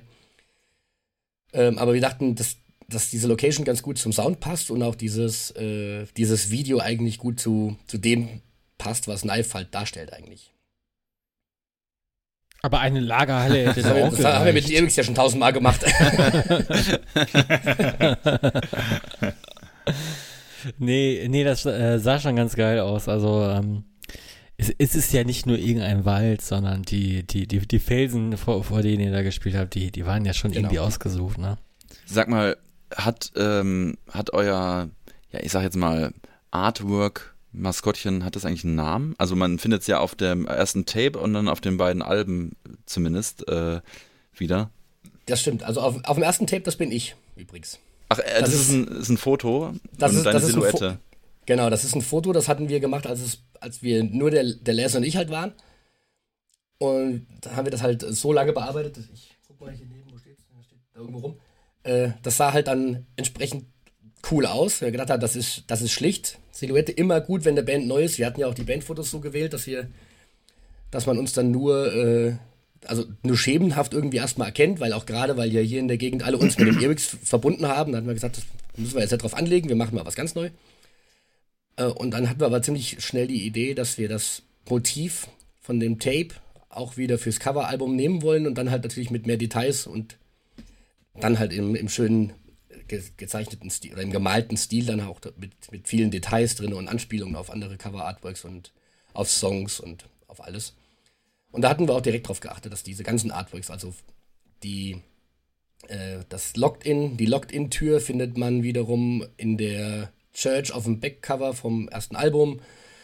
Und ähm, in der wenn man das Locked-in-Tape rausholt, das ist hier diese Gefängniszelle, wenn man rausguckt, sieht man wieder den Wald vom ersten Tape und also diese ganzen Sachen, das hängt halt irgendwie so ein bisschen zusammen, weil wir einfach dachten, das ist cool und da gibt das Ganze so ein, so ein stimmiges Gesamtbild. Uns macht Spaß, sich an, in solchen Details zu verlieren. Als ihr dann ähm, euer erstes Full-Length-Album, äh, also Self-Titled-Album äh, aufgenommen habt, ähm, war das noch mitten in Corona-Zeiten, also in, in Hardcore-Corona-Zeiten, als ihr das aufgenommen habt? Ähm, Weil es ist ja, glaube ich, ja. Ende, Ende des Jahres erst äh, rausgekommen. Gen genau, ich, ich, richte das gar nicht mehr genau beisammen, wann da welche Phasen wie waren. Also 2021, aber, also, davon sprechen wir das. Äh, ja, ja, ja, aber da, also wir hatten, das, das, Album kam raus im Oktober und danach war ja kurz eine Lockerung, sodass wir Release-Party machen konnten und ähm, auf dem Defenders of the Faith in Hamburg gespielt haben, mit Butcher und Lynx und Schizophrenia und Night Eternal und Karloff unter anderem. Mhm. Das war schon mal vom Timing her zumindest ganz gut, dass wir wenigstens das Album bei zwei Shows promoten konnten. Ich glaube aber ja, im Sommer, da war es ein bisschen schwierig. Also wir haben uns immer abwechselnd getroffen beim Fairly im Studio, dass wir nicht alle da waren. Auch mit Proben war das so ein bisschen so eine Sache. Das war natürlich dann schwierig, weil wir auch ganz wenig proben konnten, mhm. weil wir uns dann schon an diese ganzen Sachen da gehalten haben. Aber äh, es lief dann trotzdem eigentlich ganz gut. Also, weil ja, wir haben die, die ersten Demo-Sachen und so weiter haben wir auch im Prinzip so aufgenommen beim Les im Wohnzimmer. Erstmal auch ohne Drums, also er hat irgendwelche Riffs aufgenommen. Ich bin dann hingefahren, habe bei dem Wohnzimmer rumgebrüllt, so dass wir dann eigentlich ganz gut eingespielt waren, dass wir das auch mit den verschiedenen Elementen dann später zusammenführen zu einem zu einem Album, ohne dass wir jetzt ständig die ganze Zeit live in einem Raum zusammen sein müssen. Das Album hat dann ja auch für ein, würde ich mal sagen, für ein gewisses äh, Echo gesorgt. Also ich glaube, ich habe das erste Mal ähm, von euch erfahren, als dieses äh, Album erschienen ist. Ähm, natürlich auch ein bisschen zu unserer persönlichen Nähe zu Dein Victims äh, Records. Ähm, aber das war so mein das Productions, äh, Productions natürlich. Äh, das erste Lebenszeichen, äh, was ich praktisch äh, wahrgenommen habe. Wie war die, die, Resonanz auf das Album so aus deiner Sicht, rückblickend? Ähm, extrem überraschend eigentlich. Also ähm, und wir haben ja, äh, wir hatten den Anspruch an uns selber, nur die Songs rauszuhauen, von denen wir sagen, die passen zu uns, die passen zu einer Band, die Knife heißt. Das passt alles, das Artwork sieht so aus. Also das ganze Album ist eine komplett runde Geschichte, so wie wir sie auch kaufen würden. Und dass es dann äh, allerorten so gut ankam, also dass wir dann irgendwelche Newcomer-Listen gemacht haben, damit hätten wir natürlich überhaupt nicht gerechnet. Es war einfach ultra cool, so im, im Forever zu gucken, hey, Newcomer des Jahres und dann ein Album unter den Top 20 oder sowas von 100 zu sein. Äh, da waren wir extrem, ex also mega glücklich drüber und extrem erstaunt und das war halt, ja, also wie gesagt, kam völlig überraschend. Wir, also das, was wir wussten, das ist, es ist gut, weil es unseren Ansprüchen äh, entspricht dass es jetzt so gut ist, dass es vielen Leuten gefällt, so dass auch Leute bei Konzerten dabei sind, die mitsingen können und denen das Album scheinbar also wirklich richtig Spaß macht. Das war natürlich dann die Kirsche auf der Torte. Das war halt dann einfach mega gut und hat uns natürlich auch beflügelt, beim nächsten Album dann richtig reinzuhauen, weil äh, nicht, dass wir Druck gehabt hätten, aber gesagt, okay, da, da geht noch was. Mhm. Das, das war dann so die, der Anspruch so ein bisschen. Also die Resonanz des ersten Albums hat uns angespornt. Jetzt haben wir ja die Möglichkeit gehabt, in euer neuestes Album reinzuhören. Heaven into Dust, richtig? Richtig.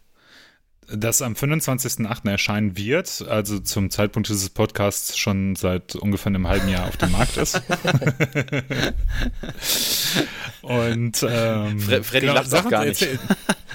nee, gar nicht. Der findet das überhaupt nicht witzig. Er schüttelt den Kopf. Freddy ist für, den, für den Upload und für den Mix. Also Freddy ist halt irgendwie also ein bisschen Kopf und Herz des Podcasts, das muss ich dazu sagen, äh, Benny.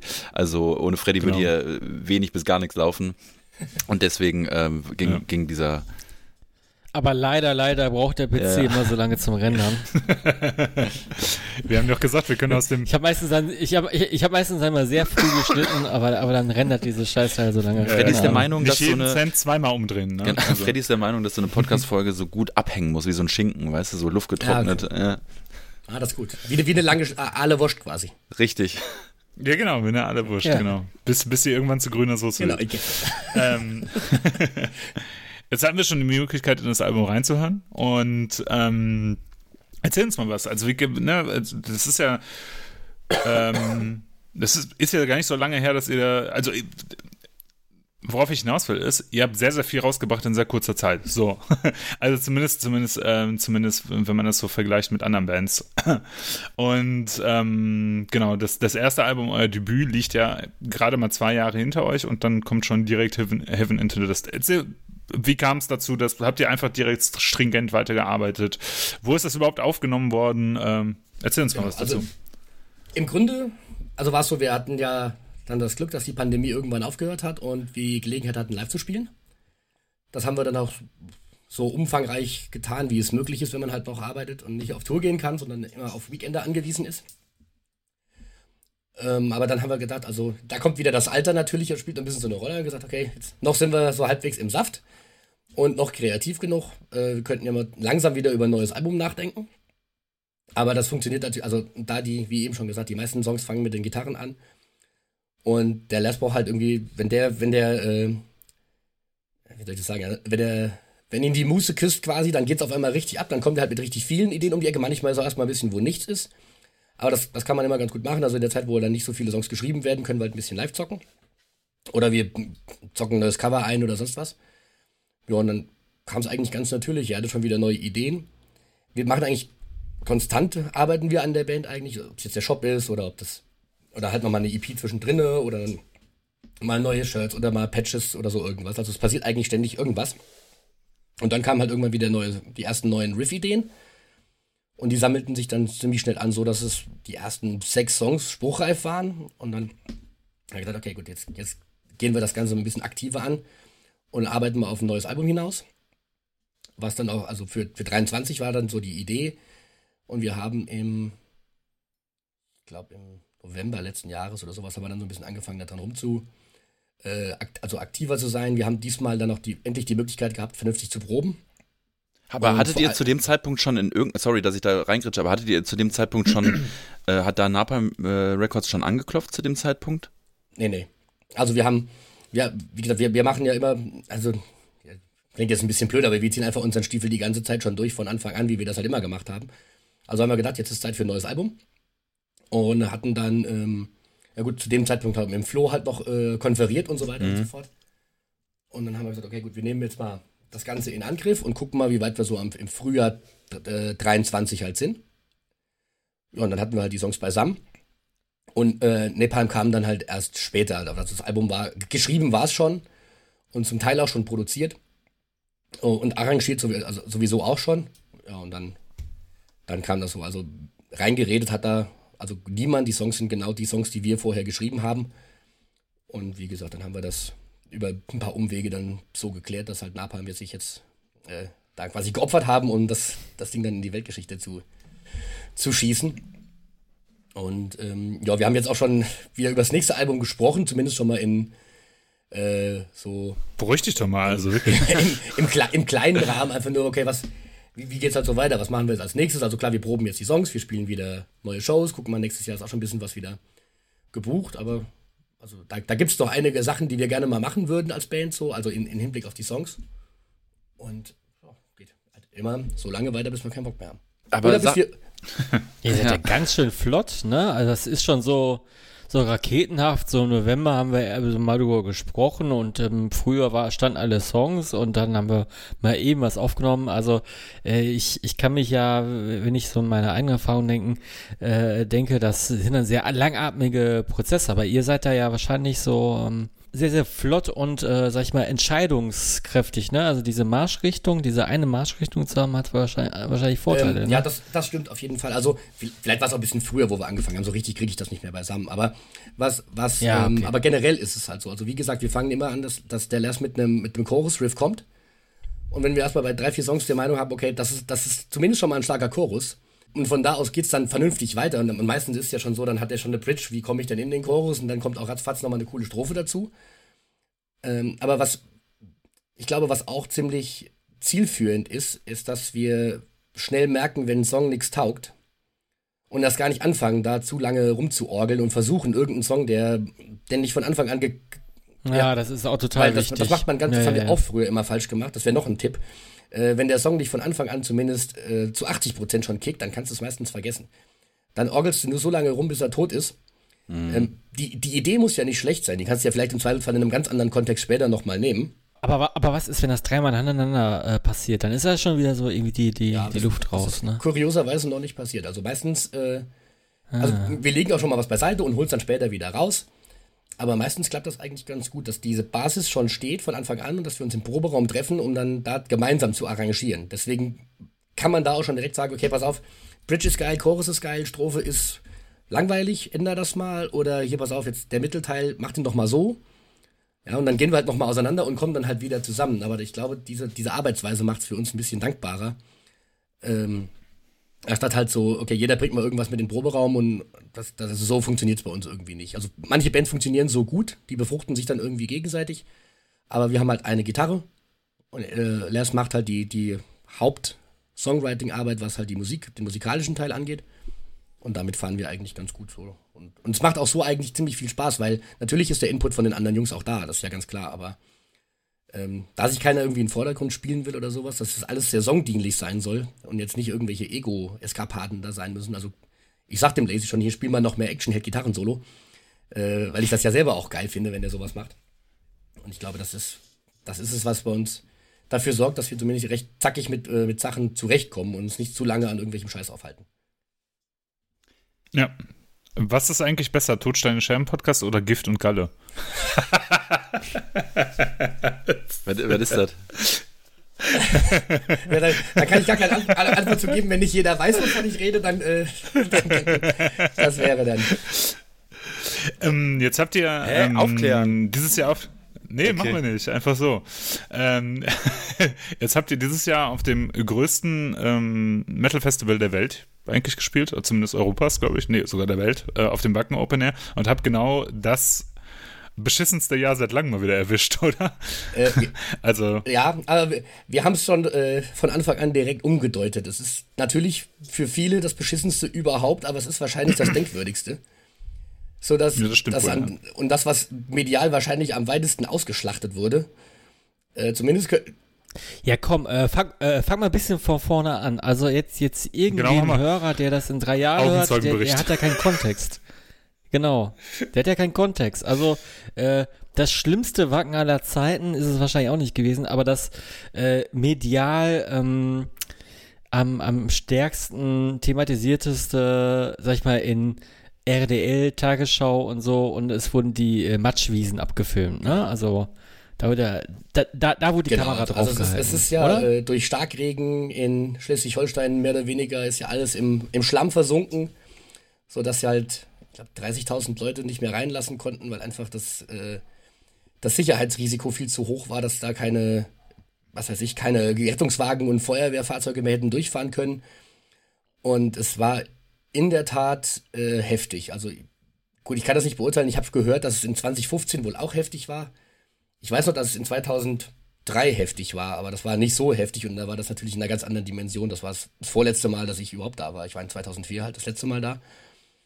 Ähm, ich hatte also erstmal gar keine Vorstellung davon, wie das ist. Und als wir dann da oben waren, konnte ich zumindest die Entscheidung nachvollziehen, dass man jetzt gesagt hat, wir können nicht, wir können nicht noch mehr Leute reinlassen. So beschissen das für die 30.000 Leute, wenn die aus Panama, Also 50.000 waren da ja. ungefähr, ne? Also die, die da waren, genau, die die, durften die auch es rein. rechtzeitig drauf geschafft haben, durften dann rein.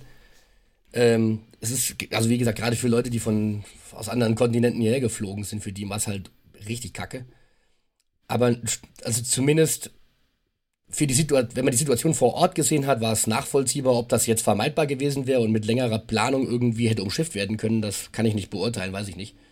Aber das, was ich da oben, das Bild, das sich geboten hat, das war schon speziell auf jeden Fall. Also festgefahrene Shuttlebusse, äh, äh, Nightliner und äh, die, die waren da rund um die Uhr damit beschäftigt, da in dem, also nur bei dem Backstage-Bereich da fette Stahlplatten hinzuschmeißen, dass da überhaupt die Fahrzeuge raus konnten und haben die Autos auf die Parkplätze gezogen und wir mussten ganz weit wegparken und dann, also es war schon organisatorisch eine, eine riesen Herausforderung.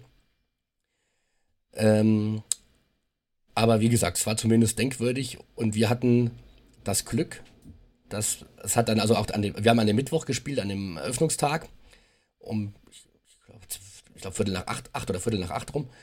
Und zu dem Augenblick kam einfach die Sonne raus. Also es hat einfach den ganzen Tag mehr oder weniger vorher geregnet und als ich auf die Bühne gegangen sind, war strahlender Sonnenschein. Und die Sonne ging unter. Es war eine hammergeile Atmosphäre da und für die Leute war es auch halt richtig geil, weil zum ersten Mal, die saßen da jetzt schon drei Tage in ihrem Klappstuhl mit knietief im Schlamm und in der, in der Scheiße da gesessen und dann, dann kam die Sonne raus und da hatten die das Privileg, uns auch noch da im Sonnenschein rumhampeln zu sehen. Äh, alle mit ihren Gummistiefeln. Also es war schon eine, eine krasse Erfahrung, war, also die Show hat auch richtig Spaß gemacht, die Leute hatten auch Spaß, also Moshpits gab's nicht, weil ja keiner da, also man konnte ja nicht laufen, ohne dass die Stiefel stecken blieben. Aber ähm, ja, also viel Bands gesehen haben wir jetzt auch nicht. Das, man konnte auch nicht auf dem Gelände wirklich rumlaufen. Also hätte man schon gekonnt, aber wir, wir kamen halt am, um, vier oder so sind wir angekommen. Und dann haben wir noch so, ja, das war alles Backstage dann geklärt und so weiter, bis dann soweit war, war es gegessen und dann konnten wir schon auf die Bühne. Deswegen haben wir jetzt das Gelände nicht so richtig erforschen können. Aber ja, wie gesagt, alles in allem war das schon eine, eine interessante Erfahrung. Vor allem nach so langer Zeit mal wieder in Wacken zu sein und dass ich, wenn ich denke, ich habe in 2000 war ich das erste Mal da und habe da Venom gesehen. Und jetzt durften wir halt 23 Jahre selber da rumlernen. Das war schon, war auf jeden Fall schon cool. Also, Ja. Wie viele Massagen und Tattoos hast du dir im Backstage-Bereich ja, abgeholt? das, also auf, als wir das gesehen haben, dass es das gibt, hatte der, äh, waren wir natürlich ganz heiß auf die Massagen, weil ja so ziemlich, äh, also die Hälfte bei uns der Band ist auf jeden Fall Rücken, sind Rückenpatienten.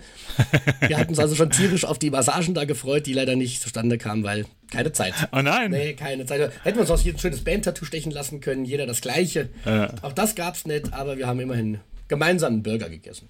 War auch ganz cool.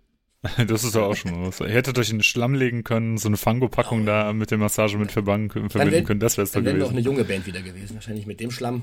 Oder, oder eine ganz alte. Ich, Eine ganz alte. also mir wurde, äh, mir wurde tatsächlich ähm, erzählt, also so, so, so war die Umschreibung, oder so habe ich es wirklich erzählt bekommen, äh, dass äh, da Hosen auch vorgehalten werden, dass wenn du dir in die Hose scheißt, dann kommt jemand und gibt dir eine neue Hose. Das, das erzählst du jetzt. Im Backstage. Das hätte man da mal wissen müssen, aber nee, das ist spannend. Provokativ einfach in die Hose gekackt, damit du eine ordentliche. Das ist auf jeden Fall ein Statement. Wir nehmen mal ein bisschen Druck von dir runter, Benny. Und äh, ich habe nämlich eine ganz eigene Wacken-Anekdote. Äh, jetzt hast du jetzt Max was. kriegt sich nicht mehr ein. Ja, richtig, der, der freut sich jetzt eigentlich drauf. Ja, okay, äh, der, das Lachen Ja. hat aufgehört. Ich habe eine ganz eigene Wacken-Anekdote. Ähm, ich war zum Zeitpunkt vor dem Wacken, äh, oder wir waren in Wien und wir waren im, am Flughafen in Wien und wollten nach Hause fliegen. Das war an dem Donnerstag, glaube ich, vor dem Wacken oder da fing, oder ich weiß es nicht mehr, irgendwie war da Wacken auf jeden Fall. Und waren am Flughafen in Wien und äh, sind da durch den Duty-Free-Shop gelaufen. Und ich guck so, oder wir haben so durch den Duty-Free-Shop geguckt, und da war so ein Typ mit lang, langen, lockigen Haaren, der hatte so, eine Mund, so einen Mundschutz an. Und ich dachte, ey, irgendwoher kennst du den, den, den muss ich doch, den kennst du irgendwoher. Ich könnte nicht zuordnen irgendwie. Und dann bin ich so ein bisschen um den herumgeschlichen, wie so ein Stalker oder sowas. Und dann irgendwie, schon wieder, genau. Und dann irgendwie in Richtung Gate gegangen und dann kam der auch so und ich so, und ich meinte, ich glaube, ich glaube, das ist Marty Friedman von früher von Megadeth und der, der hat ja dieses, dieses Fernsehformat im japanischen Fernsehen und sowas. Ähm, und ich glaube, das ist der, ne? Und dann irgendwie so gegoogelt, Fotos gegoogelt, meiner Frau hingehalten und so, ey, meinst du, das ist der? Hm, weiß nicht. Und dann habe ich so Armhaare verglichen, also die Behaarung auf den Armen, weil er so vom, vom Kopf her schon gepasst hat, aber ich dachte, also okay, wenn du die Armhaare passt, welche Struktur passt, das müsste das sein. Und dann dachte ich so, ja, fuck it, jetzt sprichst du den halt mal an. Und dann stand er da mit so, einem, mit so einem Käsesandwich vor so einem Getränkeautomaten, also richtig würdelos, total fertig, höchstwahrscheinlich nach, nach, nach 14 Stunden Flug oder sowas. Und dann kam halt der, der langjährige Deutsche auf ihn zu und hat ihn halt angesprochen angesprochen. Da meinte ich halt, excuse me, are you Marty Friedman? Und er, yes. Und dann kamen wir so ein bisschen ins Gespräch und dann ist das Gespräch so richtig parallel nebeneinander hergelaufen, weil er hat überhaupt nicht verstanden, was ich, was wir in Wien machen. Weil alle Menschen in Europa sind ja gerade in Wacken und er hat überhaupt nicht verstanden, warum wir in Wien waren. Und also, weil er meinte, I know where you are going. Und wir so, nee, wir fliegen nicht zum Backen. Und der, ja, aber ich fliege dahin. Und dann, ah, okay. Und dann, dann ging es irgendwie um Bands. Dann habe ich erzählt, ich war erst einmal in Wien, weil ich dachte, er weiß, dass wir gerade in Wien sind und er besucht jetzt gerade Wien. Der hat das aber nicht verstanden und dachte halt, ich war mit meiner Band in Wacken und bin jetzt auch auf einem Rückflug nach Wien oder so. Das war so komplett verwirrend. Und dann kommt die Krönung der ganzen Geschichte an. Also, um das einmal kurz aufzuklären, Marty Friedman lebt momentan in Japan, lebt schon sehr, sehr lange in Japan, hat da so ein Fernsehformat, ist Fernsehmoderator, ist da so ein bisschen der, ähm, so ein Moderator für, für ein Format, ähnlich wie MTV-Formate früher. Und äh, hat halt auch eine, eine Solo-Band und äh, das sind da natürlich alles kleine Japaner. Und dann kamen die halt so an, an diesem Flughafen und dann meinte, äh, hat Marty Friedman halt auf den kurz gesprochen und mit denen kurz gesprochen und gefragt, braucht die Bargeld und sowas. Und dann hat meine Frau, die Japanisch spricht, die dann angesprochen, was dann halt die ganze Situation noch verwirrender für alle gemacht hat. Und es eskalierte dann tatsächlich in dem Punkt, als Marty Friedman zu seinen Bandkollegen gesagt hat, so, braucht ihr Bargeld, um euch was zu essen zu kaufen, eine Patte rausgeholt hat mit sehr vielen 50ern. Und wir standen so im Kreis und jedem einen 50er in die Hand gedrückt habe äh, einschließlich mir. er wollte mir halt einen Fuffi geben. Geil. Und ich so, no. Und dann, ähm, dann ist halt er so gecheckt, okay, der braucht den Fuffi wirklich nicht und hat den halt an seine äh, Bandkollegen weitergegeben. Das war so super skurril. Ich, also es war auch ein bisschen unangenehm. Aber für ein Foto hat es gereicht mit Marty Friedman. Das war das war auf jeden Fall äh, eine sehr bizarre Geschichte. Und dann, äh, was ja interessant ist, habe ich dann danach erfahren, der hatte ja solo auf dem Facken ist er aufgetreten und gleichzeitig hat er ja ein paar Songs bei Megadeth sogar mitgespielt. Das habe ich ne? gesehen, also die Fotos zumindest, dass da irgendwas war. Ja, ja. Das war dann schon sehr skurril und ich habe ihn halt mit Sandwich und Wasserflasche vor dem Getränkautomaten gesehen halt irgendwie. Ne? Großartig, wie geil. Was, was für eine Rolle spielt Megadeth in deiner in deiner äh, Metal-Welt, äh, Benny? Ähm, also keine extrem große übergeordnete, aber natürlich die Klassiker-Alben habe ich, die höre ich auch gerne. Ähm, ist aber auch eine Band, wo man in der Laune für sein muss, finde ich. Also ich, ich, mhm. kann das manchmal, also das liegt noch nicht mal am Gesang, den Gesang finde ich eigentlich ganz geil, aber manchmal ist mir das zu anstrengend, weil es einfach zu, zu verfrickelt ist. Also die alten Platten gehen ja halt noch. Aber ich höre sie schon, schon sehr, sehr gerne, aber es ist jetzt nicht vergleichbar mit, also keine Ahnung, mit Maiden oder mit alten Manowar oder sowas. Also es ist jetzt keine meiner Top 10 Bands, aber natürlich habe ich auch diverse Platten im Schrank stehen, die ich gerne höre und äh, die Band auch schon gerne supporte und auch live auch gut fand. Und das schon, aber ist jetzt, wie gesagt, keine in den ganz oberen Rängen. Mhm.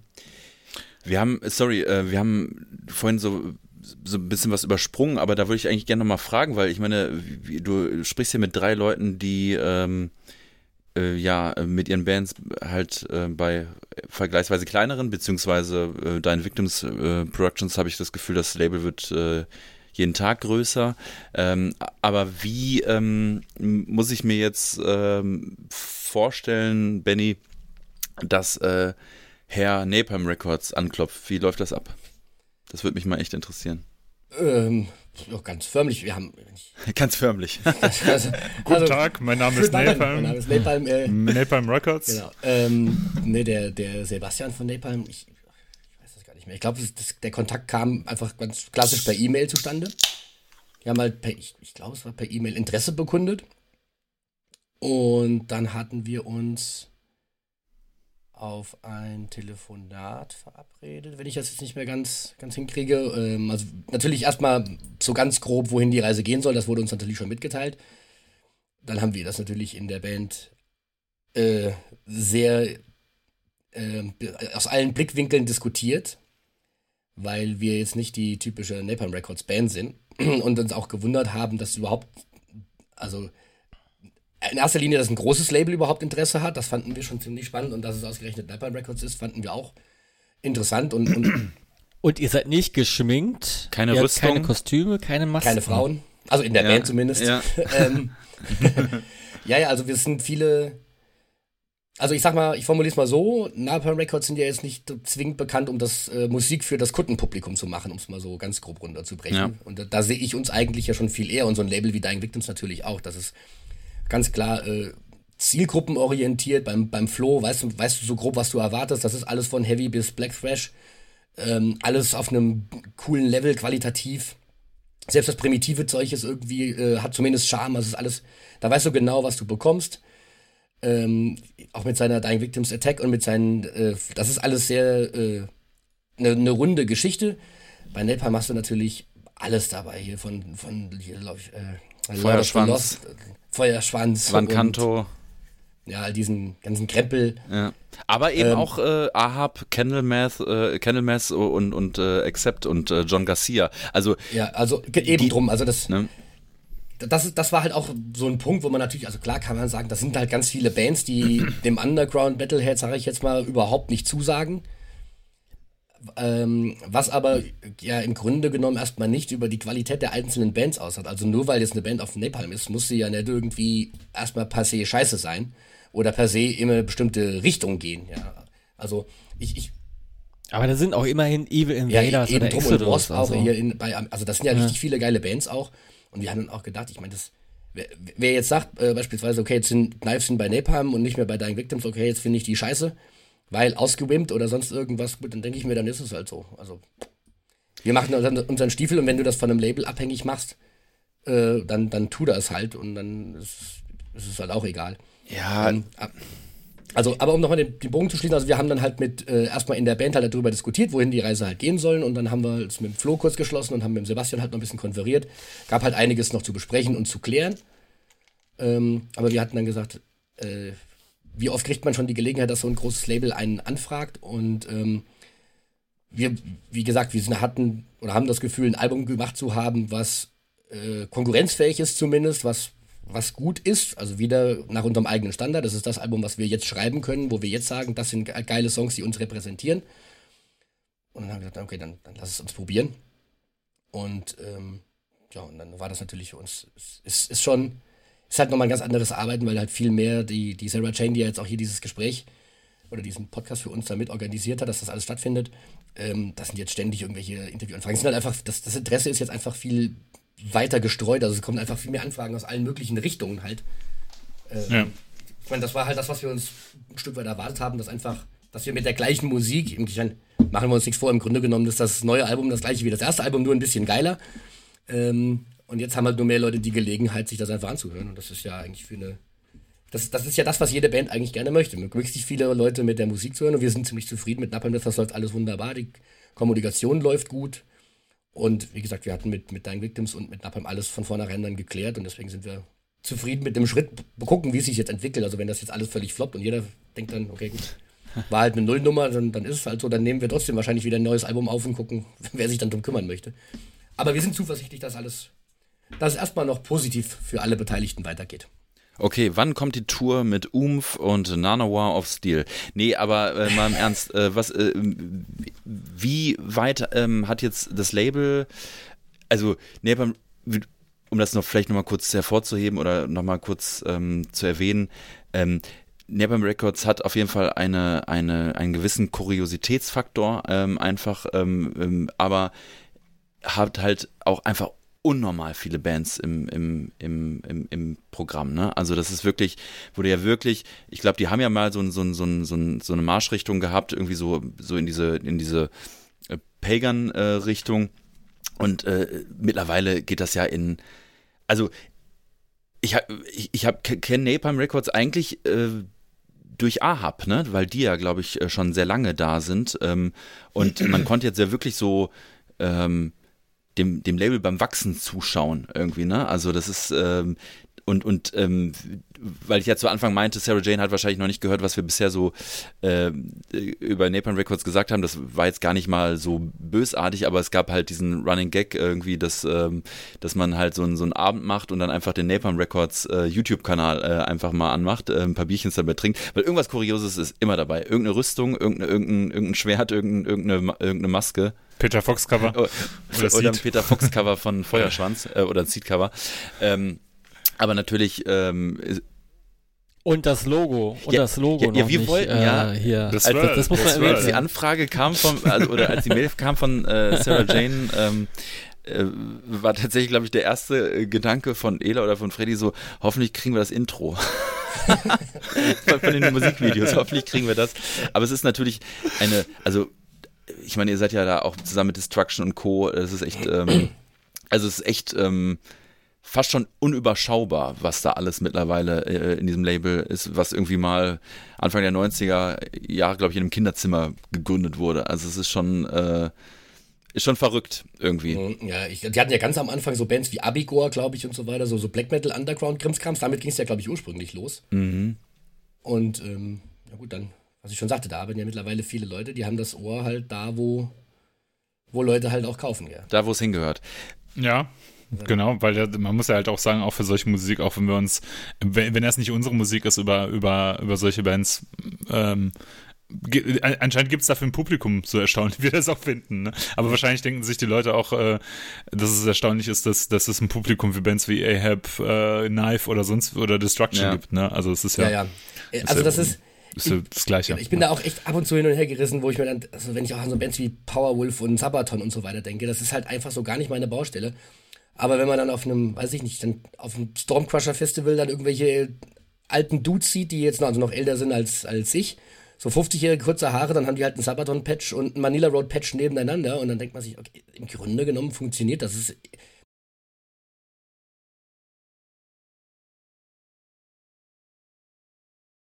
ich, also ich, ich, ich, ich fange mal andersrum an. Also ich ertappe mich dabei, dass ich ganz viele Bands, auch viele von diesen Bands wie Napalm, dass ich die nicht so gut finde sag ich mal. So, ja. Also, ähm, also ich, bis heute ist es für mich ein absolutes Unding, dass Lord of the Lost zweimal hintereinander auf Maiden Tour Support waren. Das, da könnte ich mir die Ohren abreißen. Das ist einfach ganz fürchterlich. es ist leider halt ganz fürchterlicher Scheiß. Diese ganze Band, ich finde die halt so richtig nicht gut. Aber, aber als ich dann äh, bei, bei Maiden beispielsweise die gesehen habe, dann, dann, dann, dann, dann, lief da halt ein, was weiß ich, lass es mal 16 Jahre altes Mädel sein, die da mit einem T-Shirt herumgelaufen ist. Und offensichtlich haben sie das Mädel doch abgeholt und die ist jetzt zumindest da. Und über den Weg kommst du zu Maiden und vielleicht kommst du von dem über Maiden wieder, was weiß ich, irgendwann zu nochmal Knife. zu Knife, ja. Wenn sie was auf sich hält, auf jeden Fall. Aber ja. ähm, nee, oder auf dem Stormcrush hatte ich ja so gesagt, da findest du halt alte Dudes mit äh, Sabaton-Patches und Manila Road-Patches da drauf, weil, weil manche Leute machen einfach gar keinen Unterschied. Das ist halt für die Metal und dann ist es halt gut. Irgendwas scheint es ja für die zu bedeuten und solange Musik Bedeutung für die Leute hat, ist es halt ganz gut. Wobei ich manchen Bands, also Sabaton und Power sind bei lange nicht die schlimmsten. Äh, sowas wie All for Metal. ich habe, also ich, ich, ich kann es auch nicht in Worte fassen, deswegen sage ich mal, die finde ich auch überhaupt nicht gut. Weil, äh, äh, warte, warte, die kenne ich noch gar nicht. All, All for Metal? Das ist. Kenne ich auch nicht. Er singt, er singt ganz ja, Kopf. Das ist, äh, ist anscheinend ein also, schwieriges Thema. Da wird schon länger drüber also, diskutiert. Also, ähm, for Metal ist quasi, stellt euch vor, ähm, DSDS wird eine Metalband casten wollen. Und, und, und damit oh, möglichst geil, ja. viele Leute abgeholt werden, haben wir halt einen Eunuchensänger, der den Manowar-Text singt, einen, keine Ahnung, einen Muskelberg, der den, der den Hammer schwingt und irgendwas über Valhalla krakeelt, zwei Ischen in irgendwelchen Lederwämsten, die Gitarren spielen, ähm, und ein Typ mit Maske, der irgendwas am Bass macht. Also das ist einfach so, es ist, also wie gesagt, vielleicht meinen die es auch wirklich ernst und die sind auch wirklich im Metal richtig drinne, aber irgendwie habe ich, wenn ich das sehe, das Gefühl, die haben, die haben zumindest einen anderen Approach. Also wenn ich Metal höre, dann freue ich mich über meine Dio-Platte, die ich von meinem Bruder gekriegt habe. Und nicht, äh, ich habe einen Musical-Sänger, der gut singen kann mit einem Wikinger und ach, ich kann es nicht in Worte fassen. Es ist einfach. Aber danke schon mal für den Ja. Tipp. Ja, Ich, ich kann Ja, dich auf super. jeden Fall verstehen. Äh, dieser Kuriositätsfaktor, der, der kann schon anscheinend immer noch gesteigert werden. Ich kann mich erinnern äh, an ein Konzert, ähm, was wir mit Eraser und Alcora zusammen hatten im Turok, als äh, Vorbands von Powerwolf. Und ich hatte es irgendwie geschafft. Ich weiß, in welchem Jahr war das, Max? Weißt du das ungefähr? 2008, 9, 10? Also es war zumindest zu einem Zeitpunkt, schon als äh. Powerwolf eine, eine Tour gespielt haben, eine ausverkaufte Tour gespielt haben und dann ein Einzelkonzert im Turok gespielt haben, einen Monat nach der Tour und dieses Konzert dann auch ausverkauft war und die mit dem Album, mit dem die da gerade auf Tour waren, glaube ich, auf Platz 1 der Albumcharts dann gegangen- gekommen sind. ach, krass. Ich glaube, da, der, Ich der glaube, das war das Zeitpunkt- erste Mal, dass sie in den Albencharts waren. Aber ich hatte es geschafft, bis zu dem Zeitpunkt von der Band gar nichts mitzubekommen. Gar nichts, gar nichts. Und deswegen war das für mich äh, einfach, einfach noch kurioser, äh, da, vor, da im ausverkauften Turok zu stehen. Alle Leute, die da drin waren, mit kleinem und einem Powerwolf-Shirt, mit Metal is Religion auf dem Rücken. Äh, und dann habe ich ja auch, auch das ganze Geschminkt, hast du vergessen. geschminkt auch noch. Ja, und das, das, und das Ganze drumrum, auch, äh, auch die Band habe ich zum ersten Mal mitbekommen, äh, dass, dass da jeder auch so eine eigene Rolle hat und, und nochmal eigen geschminkt ist, eigen, eigen Charakter spielt. Und äh, das, das habe ich schon mal im, im, im- Podcast erwähnt, in den frühen Folgen, glaube ich.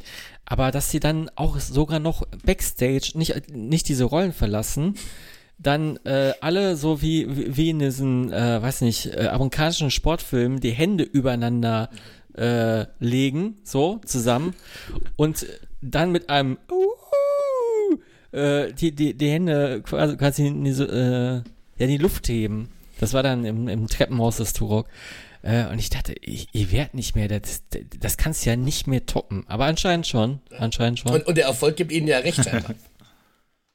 ja, Ich wollte es gerade sagen. Wie weit bist du mit Eraser gekommen? Ja, nicht Ja, so weit. gut. Nur ins Ja. Vorprogramm. Hättest du die Hände draufgelegt? Hättest du die Hände draufgelegt? Hätte ich meine Hand dann dazu, hätte ich meine Hand dazu Ja. gelegt, dann, dann Ja, wäre haben uns- irgendwas entstanden. Aber Powerwolf Ja, ja. hat uns auch nicht die Hand gereicht. Ne? Ich meine, die haben uns ja die Ventilatoren haben aufgeklaut. keine Hand Die haben gegeben. keine Hand gegeben. Die haben keine die haben Hand keine Hand gegeben. gegeben und die haben uns auch die Ventilatoren äh, geklaut. Ja, die- also also also weggenommen, die, die von denen waren halt. Ne? Also da war jetzt auch kein Support der Underground. Ne? Die, die, die, die haben eigene äh, Ventilatoren mitgebracht und ich, und ich dachte mir so, ah ja, geil, Luft auf der Bühne. Aber die waren auch schnell wieder weg, die Ventilatoren. Ne? Äh, Ganz schnell ausgeschissen. Nur für den Soundcheck Oh, angemacht. nur für den Soundcheck angemacht und äh, nee, da, da bin ich auch gar nicht böse drum. Noch kurioser war, dass die äh, Frau, Freundin des äh, Partnerin des Sängers hinten am, am, am T-Shirt-Merch stand äh, neben mir und die komplette Show auch in, in, in diesem Gesangsstil mitgesungen hat. Großer Gott. Der ist doch. War Wahrer die- Fan. Die ist War halt Fan. Die komplette Show. Die komplette Show. D- d- die, sie, sie war die Soufflöse. Ja. Aber ähm, ja, es, Aber ja, das ist, das ist so Musik, weißt du? voll- Also, wenn, wenn, ich, wenn ich mir das jetzt angucke, auch diese, diese All for Metal Band, die mir gezeigt hast, ist, glaube ich, ein Rabbit Hole, wo ich sehr viel Zeit rein äh, investieren kann. Das ist, das ist, glaube ich, so Musik für Leute, die, die so diesen Game of Thrones Soundtrack auch ganz toll finden und äh, Musik, die bei Elbenwald gerne mal einkaufen gehen, die äh, viel Marvel gucken auch und so und äh, DC eher doof finden, äh, die auf jeden Fall mindestens ein Star Wars Fun-Shirt besitzen. Das, das ist so Mucke für solche Leute. Du hast mich, halt hast mich gerade beschrieben also, übrigens. außer, außer ebenfalls war ich noch nicht, aber Star Wars Shirt habe ich und diese Filme gucke ich auch, aber gut. nee, gut, äh, ich meine, ich, ich, ich, hab, ich weiß nicht, wie weit du es weißt, aber mein, eins meiner liebsten Hobbys ist Brettspiele spielen, von daher, also ich bin. Aber ich, ich meine, also verstehst du, es gibt ja, es gibt ja das Ironische, äh, das Gutfinden und das Unironische, das Gutfinden oder das Gutfinden, sich aber trotzdem drüber lustig machen. Das ist ja der Unterschied, ne? Also, ähm, natürlich ist das alles nerdig und natürlich ist es alles fürchterlich, aber es, es gibt halt so dieses, dieses, ähm, ich finde das, äh, ich finde das cool und ich äh, stehe dazu und ich finde das cool, ich finde aber die Fans davon zum Beispiel auch zum Kotzen. Es gibt ja auch, es gibt ja auch so Konzertveranstaltungen beziehungsweise Bands, wo, ähm, wo Leute hingehen, äh, die einfach mal dolle Musik hören wollen. So, das ist ja das, der Klassiker, so Eventgänger, die dann zu ACDC gehen, zu Rammstein, aber auch zu Ed Sheeran, weil, weil das tolle Events sind. So, ne? Also ich ertappe mich selber dabei, dass ich mir denke, ah, Taylor Swift kommt nach Gelsenkirchen. Also bin ich, und dann denke ich, ah, vielleicht ist die Show ja ganz cool, vielleicht kann man sich das angucken. Und vielleicht bin ich der Event-Typ, der Popkonzerte besucht. Das wäre eigentlich mal eine, eine coole Bewegung, oder? Immer Metalheads treffen sich und machen dann ja. Eventpublikum bei Popshows, nicht andersrum. Ja, das aber das, ja, ja, aber das, da gibt es ein großes Problem halt irgendwie. Ich meine, ein Maiden-Ticket oder ein Metallica-Ticket kostet halt 100, mhm. 120 Euro oder so, keine Ahnung, um den Dreh. Aber ein Taylor Swift-Ticket kostet halt 5000 Euro oder so, ja, keine Ahnung. Also äh, gefühlt zumindest. Also, weil ich würde auch auf ein Harry Styles-Konzert gehen, aber ich will halt nicht 250 Euro dafür ausgeben. So, das ist halt irgendwie so ein bisschen das Problem. Ja, das stimmt. Ähm, also ich, ich, ich würde einfach, ich, wir müssen uns mehr akkreditieren lassen hier mit dem Podcast einfach. Einfach mal die Swifties ja. anschreiben. Vielleicht kriegt man eine, vielleicht, eine Gästeliste. Apropos akkreditieren lassen, äh, was mir gerade was mir gerade einfällt. Äh, äh, apropos akkreditieren lassen, ähm, äh, Benny, wo ähm, sieht man euch denn demnächst live? Hier in der Nähe von, von, äh, vom Ruhrgebiet, beispielsweise vielleicht in Oberhausen, in Turbinenhalle. Ja. Also demnächst erstmal nächste Woche in Merseburg. Gut, aber da ist, ist, der Podcast noch nicht draußen wahrscheinlich. Genau, also im, im Anfang September wäre das. Dann spielen wir nochmal in Osterode im Harz. Ich glaube, das ist mit äh, The Night Eternal. Mhm. Äh, in Kassel am 2.12. mit Insanity Alert, glaube ich. Ähm, dann, dann halt die Tour, die Evil Obsession Tour mit Sodom im Hatari-Cut und Soulburn, die ist Ende des Jahres vom 27. bis zum 30. glaube ich. Und jetzt habe ich Und da sind wir alle eingeladen, nehme Ja, also das, ich glaube, es geht ja in, Ober in Oberhausen los. Äh, wenn ich jetzt nicht ganz falsch liege, ich glaube, das ist die erste von den vier Shows. Das wäre ja schön, wenn, wenn ihr dann am Start wärt. Das also es ist ja eine, äh, ja eigentlich eine kleine Tradition, dass wir Ende des Jahres eigentlich immer irgendwie äh, auf dem Sodom-Konzert sind. Also letztes Jahr waren wir in der Zeche Bochum, ähm, ich glaube davor das Jahr äh, in der Turbinenhalle, glaube ich sogar, Freddy, ne? Äh, also äh, ja, wenn ich das Jahr davor, aber ja, aber ja irgendwie so. Also Ende des Jahres ist ja immer irgendein Sodom-Konzert. Also die Wahrscheinlichkeit ist gar nicht, gar nicht so, so gering. Ähm, ja, cool. Aber ein cooles, äh, cooles äh, Package. Ja, also, also äh, haben schon Bock drauf, das wird, wird, eine wilde ja. Nummer. Habt ihr Lust, ähm, in, äh, in unsere äh, Rubrik äh, zu sliden? In deine DMs auf jeden Fall. und, in, und in meine DMs. Äh, ihr findet mich unter spezi-kult auf Instagram. Nee, ähm, dann lass doch mal äh, den ähm, Opener bzw. das Intro von unserer Rubrik abfeuern. Top, top, top, top. Drei. Ja, dieses Mal hatte ich das Vergnügen, nämlich äh, die Top 3 auszuwählen. Und ich habe es einfach ziemlich einfach gehalten und etwas Passendes zum Gast rausgesucht, Benny. Das sind meine Metal-Punk-Hymnen. Das hatten wir noch nicht als Thema. Ich war selbst überrascht. Und ich glaube, da hat jeder was von uns beizutragen, weil wir sind alle ein bisschen Metal-Punk. Ja, aber jetzt musst du ja erstmal uns fragen, wie wir da mit dem Thema klarkamen. Ja, wie kamt ihr denn mit dem Thema klar? ich, ich, das ist ein super, äh. super spannendes Thema, weil die Definition davon finde ich total schwierig. Ja, das ist nämlich der Punkt. Also ich, ich, ich, ich hätte nicht gedacht, dass ich, dass ich beim Aussuchen von, von drei Tracks aus dieser, es ist ja schwierig, das als Genre zu bezeichnen, aber aus dieser Richtung überhaupt drei, äh, drei Tracks zu finden, die dem ungefähr nahe kommen, weil das könnte alles sein oder halt auch nichts. Das ist halt echt extrem, fand ich wirklich, ich fand es wirklich echt schwierig, weil das, weil da so vieles verschwimmt bei dem, was, was man halt aus allen. Genau das, genau das. Also ich habe mir die Frage gestellt, was, äh, also na, nachdem ich das Thema ausgewählt hatte und dann auch an der Reihe war, äh, meinen Track zu sichten, da habe ich gefragt, was ist jetzt doch Metal Punk? Wenn, weil wenn es irgendwo mal so generisch bei Spotify eingibst, Metal Punk Playlist, da verstehen ja tatsächlich alle Playlisten-Ersteller was anderes drunter. Da dachte ich mir so, oh ja, wei, was, was habe ich, was, was habe ich denn hier getan? Aber ich meinte eigentlich schon was sehr Konkretes, nämlich das, äh, was ähm, so Mitte der 2000er irgendwie angefangen hat, was es auch vorher natürlich irgendwie schon gab. Ne? Dieses MPDS-Gedöns halt, ne? Genau. Wo es irgendwie auch auf tausend MySpace-Seiten irgendwelche Metal Punk Death Squad, Columbia, Chile, äh, Rio de Janeiro Süd und sonst was gab, ne? Ja, er ist ja so, darf man ja halt nicht so unterschätzen, Und- ne? Das, das gab's halt, ne? Und da gab's halt natürlich populäre, populäre Bands, die über die Jahre halt immer noch populärer geworden sind. Ich meine, Toxic Holocaust ist so eine Nummer, wo ich mir halt denke, das war so eine Band, die dieser Bewegung in Anführungsstrichen, obwohl es ja nur so eine lose Bewegung war, ähm, angehört hat.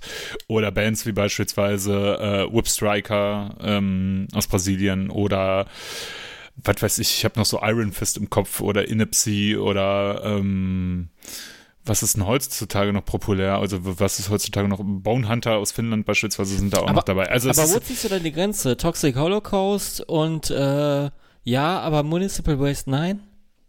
Also ich, ich finde, ähm, äh, man muss, man kann das zwei, zweideutig halt äh, irgendwie versuchen zu definieren. Man kann einerseits sagen, man, man guckt auf diese Bewegung, die sich Mitte der 2000er gegründet hat und sagt halt, ähm, okay, man, man schließt nur diese Bands mit ein oder man guckt halt weiter in die Vergangenheit und in die Zukunft und dann bist du, und dann hast du natürlich alles möglich. Da hast du was von GBH aus Großbritannien oder Charge GBH, die äh, eigentlich eine klassische britische Hardcore-Punk, Street-Punk-Band waren, die aber sehr viele Metal-Einflüsse hatten.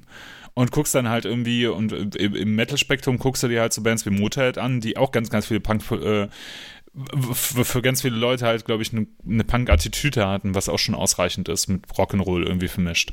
Und ich glaube, da bist du, ähm, da hast du eine weite, weite Sparte. Ich glaube, am be besten verständlich an dieses Thema ist einfach, äh, also ich finde, ich finde, es ist mehr so Image als Musik tatsächlich. Also habe ich so bei vielen Bands so das Gefühl, ne? Also so, wenn du dir zum Beispiel Indian Nightmare anhörst oder oder oder oder Children of Technology, die damals auch recht po populär waren, so, die klingen zwar relativ ähnlich, aber trotzdem ist, ist so im musikalischen Stil, da gibt's halt auch einfach, ne, dann gibt's halt diese, die, die eher in die crustige, in diese D-Beat-Richtung gehen, dann gibt's eher die, die in diese Fresh-Richtung gehen, dann gibt's die, die noch Grindcore-Einflüsse haben. Es ist ja riesiges Feld. So. Das, das war genau der Grund, warum ich mir so schwer, warum ich mich so schwer getan habe, weil, wie du schon sagtest, ist eine Band wie, wie GBH oder ich hatte ja äh, äh, Anti-Nowhere League beispielsweise. Ähm, oh, jetzt Oh, spoiler uns Entschuldigung. doch nicht. Spoiler Aber- aber- Alert. das, aber- das piepen wir. gut, oder, oder halt, oder Discharge oder sowas. Ähm, ist, ist es die Produktion, die den, die's Metal macht? Oder ist es, ist es die, ist es die, die schrammelige Art zu spielen? Ich meine, sind Venom Metal Punk oder sind Tank Metal Punk? Im Grunde genommen sind Tank auch total punkig. Und da sprechen wir hier von 83 oder sowas. Ähm, oder andere Ecke, äh, Nuclear Assault beispielsweise, wo total viel Hardcore-Elemente auch drin, das ist eine Mischung aus Metal und Punk. Ist das, ist das Metal Punk? Oder ist es immer dann Metal Punk, wenn es auch noch obendrein düster und, und finster äh, ist oder so? Also das, das macht es halt, finde ich, halt total schwierig. Oder ist es Metal Punk, wenn du, wenn du gesellschaftliche Themen hast und, und die angreidest? Oder ob du Black Metal-Themen hast und spielst nur Scheiße? Oder, also, ist halt, Ja. äh, Vor allen Dingen, was ist jetzt irgendwie äh, Metal Punk und was ist jetzt irgendwie so sowas wie Black and Roll? Ähm, Irgendwie. Ähm, und ich habe auch so an so eine Band, also mir kam auch so eine Band wie Motorhead in den Sinn. Also ich weiß nicht, ob das jetzt völlig daneben gegriffen wäre, ist jetzt nicht innerhalb meiner Top, äh, meiner Top 3 Auswahl, aber auch da habe ich so gedacht, hm, wäre das jetzt auch noch irgendwie, was man da, aber ey, also auf jeden Fall ist es also Ela sagt ja auch immer, es gibt ja bei der Top 3 auch kein richtig oder falsch. Ähm, mach es zu, mach es zu deinem Thema, ja, ne? das, das mach es zu deinem Thema und das ist ja das Schöne, jeder kann das ja anders interpretieren. Und wir haben eine sehr breite Sparte und in der Regel machen wir das so, Benny, für dich und die Hörer, die das nicht wissen. Ähm, du stellst einen von deinen Titeln aus deiner Top 3 vor, erzählst ein bisschen was zu dem Titel, warum du den gewählt hast und dann reagieren wir alle drauf, so Live-Reaction-mäßig, wir müssen drauf gucken. genau, wir sind der Reaction-Channel. Und dann ähm, kommt komm Max dran, dann wieder du, dann ich, dann wieder du und so weiter. Die ganzen Titel, die wir hier nennen, die findet ihr auf der Tothört-Playlist auf äh, Spotify und äh, YouTube. Und äh, genau, Benny, wenn du anfangen möchtest, äh, nenn mal deinen ersten Ja, Titel, den du äh, ganz kurz, hast. Benny durfte drei Songs auswählen und wir haben praktisch im TSS, äh, in der TSS-Community insgesamt drei Songs äh, ausgewählt, damit wir es nicht zu lang machen. Genau. Also mein erster Gedanke war, kurioserweise, als ich darüber nachgedacht habe, Sepultura mit Arise. Weil für mich das, auch wenn die Arise eine der ultimativen Thrash-Platten eigentlich ist, dass dieser Song ist einfach nur ein extrem aggressiver wilder Punk-Song in meiner Wahrnehmung. Und äh, das war einer der ersten Gedanken, die ich hatte beim, bei dem Thema Metal Punk. Weil der einfach äh, vom Aufbau her, vom, vom Riffing her, auch wenn das halt natürlich metallisch gespielt ist, ähm, völlige Punk-Attitüde und die Vocals sind einfach so asozial darüber ge geasselt, wirklich, äh, dass das einfach für mich, ja, wie gesagt, das ist für mich ein, einer der aggressivsten Thrash-Songs, aber gleichzeitig auch ein Metal-Punk-Song, weil, wie wir es eben schon diskutiert haben, das ist Thrash Metal ist im Grunde genommen ja ganz, ist Metal Punk. Ich meine, das ist die Kombination aus Heavy Metal und Hardcore Punk. Und ich finde, dass, dass Sepultura das, auch wenn das weit weg ist von so Bands wie Nuclear Assault oder von, keine Ahnung, von Speedwolf oder Whipstriker oder sonst irgendwas, finde ich, dass das eigentlich so die, die Quintessenz ziemlich herausstellt. Ohne jetzt zu punkisch oder zu punky eigentlich zu sein. Aber wie gesagt, die Attitüde und das, die Struktur und das Riffing ist für mich einfach nur ein höllisches Punk-Inferno. Kann ich sehr gut nachvollziehen. Ich, ich denke bei Sepultura immer auch so an die ersten beiden Alben, an Schizophrenia beispielsweise. Und ich habe immer so das Feeling, so diese ganze südamerikanische Extrem-Metal-Szene. So, wenn du, wenn du an diese Bands denkst, wie beispielsweise Sepultura oder äh, Mutilator oder was weiß ich, wie, wie sie alle heißen, ähm, äh, die haben alle was sehr, sehr Punkiges, finde ich. Auch wenn das Extrem-Metal ist. So, ähm, das ist mal so kurz vom Grindcore, was ja eigentlich auch eine Abart des Punkrock ist, in einer gewissen Art und Weise so. Ähm, oder zumindest den Ursprung darin hat und sowas. Und die sind immer so, die, also auch so vom Feeling her kann ich, das kann ich sehr gut nachvollziehen, ja. Kann ich, äh, und man muss ja auch sagen, wenn man sich nochmal Arise anhört, das ist ja von 91 und das klingt sowas von überhaupt nicht nach 1991. Das Video ist ein 1991, aber die Musik nicht. So, ne? Ja, meine erste Assoziation war auch, ähm, und ich bin jetzt gar kein Sepultura-Maniac. Ich bin äh, tatsächlich, also wenn ich Sepultura früher gehört habe, dann eher ähm, die ähm, später eher, eher, so, eher so die Roots-Richtung, wofür ich wahrscheinlich äh, demnächst äh, nochmal ausgepeitscht werde. Aber ich mag ja die Top 3 auch gerne, weil man dann halt mehr oder weniger gezwungen ist, halt mal Sachen zu hören, die man vielleicht normalerweise nicht unbedingt hören würde, obwohl es natürlich eine Legendenband ist und auch ein Legendenalbum ist, das ist mir natürlich schon klar, aber es hat äh, also mein erster Gedanke war beim Hören einfach nur geil, ne? Also das ist einfach nur, nur so ein geiler Sound, geiler, geiler Song. Ähm, da stimmt auch einfach alles. Und der nächste, der zweite Gedanke war dann halt ähm, Thrash Metal. Und der dritte Gedanke war, ja klar, Thrash Metal ist ja, ähm, also wo kommt's her, ne? Irgendwie. Und deswegen ist das eigentlich auch eine wunderbare Wahl. Und ich finde, die hat ihre Berechtigung. Ja, mit Sepultura stichst du mir in mein äh, Thrasher-Herz, aber im positiven Sinne. Sinne. Und äh, die Arise ist auch einer meiner Lieblingsplatten. Ich glaube, dich gefolgt von der Benicio Remains. Das geht ja auch vielen so. Ähm, wir hatten auch irgendwann mal eine Diskussion im letzten Jahr, glaube ich, habe ich das vom, von, von einem Konzert, von einer Konzertdiskussion mal in den Podcast getragen. Ähm, als Sepultura kannst du wirklich ablesen, was ist der wahre Thrash an Benicio Remains und dann geht's so so ein, so, so ein andere Genre rein, ne? Also ganz früh ähm, der der rohe der der rohe Thrash, der der fast noch schon der Black Thrash und dann hinterher ist dieses Tribal-mäßige, ne? Und ich glaube, die Arise war ja schon auf dem Weg dahin und tatsächlich die diese ähm, Punkwurzeln wurden da aus, aus, ausgepackt. Und wie hieß nochmal die andere Band? Äh, Nailbomb? Mhm. Haben wir das auch hier schon mal thematisiert? Mega geil, ne? Aber äh, die, die Rise war ja irgendwie so ein Zwischending, aber äh, kann auch für sich als mega geiles Album stehen. Ich mag auch den Titeltrack total. Ähm, und da, weil wir, wenn wir schon bei Sepultura sind und es gerade aktuell ist, was sagt er denn zu den äh, Cavalera ähm, Neuaufnahmen, die beiden Cavalera-Brüder haben Troops, Troops of äh, Doom und äh, Morbid Visions aufgenommen. Mitbekommen? Nicht gehört, ehrlicherweise. äh, aber ganz einfach. Empfehlung von mir, richtig, richtig geil, ballert. Aber ist es nötig gewesen? Also, das ist immer meine erste Frage, selbst bevor ich es gehört habe, braucht man es? Also, klar, ballern gut, aber. Kann man sich gut anhören, okay. doch. Also ich, ich weiß, ich weiß, ja, vielleicht, vielleicht für, für die Nicht-Konnoisseure des Ur Uralt-Sounds, sag ich mal so, ähm, habe ich mich damals auch gefragt bei, bei Exodus natürlich, ne? Oder bei Sodom, ne? Ja, oder bei Sodom. Aber hier muss ich sagen, doch, da ist was Gutes bei rumgekommen. Cool, dann wird's gecheckt. Ja. Max, dann bist du dran. Ich habe euch und mir und uns und allen mitgebracht den Track Too Old to Cold von Darkthrone vom 2006er Album uh, The Cult is Alive. Hat ähm, eine besondere Verbindung, oder ich habe eine besondere Verbindung zu diesem Album, weil das einfach in einer Phase rauskam, äh, wo ich gerade genau äh, anfällig dafür war und ähm, zu dieser Zeit auch nicht so viel Black Metal gehört habe ich meine, wir reden davon, da war ich halt äh, 17, ne, irgendwie. Und ähm, ich habe alle Genres natürlich mal durchgehabt, aber hab jetzt war jetzt nicht so der Die Hard ähm, Dark Throne Maniac und fand dieses Album dann total äh, geil, weil das äh, mich perfekt mitgenommen hat irgendwie, weil es natürlich ein bisschen eingängiger war irgendwie und und äh, halt eben auch punkig äh, oder black and rollig oder wie auch immer man das nennen mag. Und ich fand To Old To Cold, als der Song rauskam, den habe ich wahrscheinlich kennengelernt durch irgendeine Rockhard äh, DVD äh, oder oder ich weiß es nicht oder durch durch einen Rockhard Sampler oder so.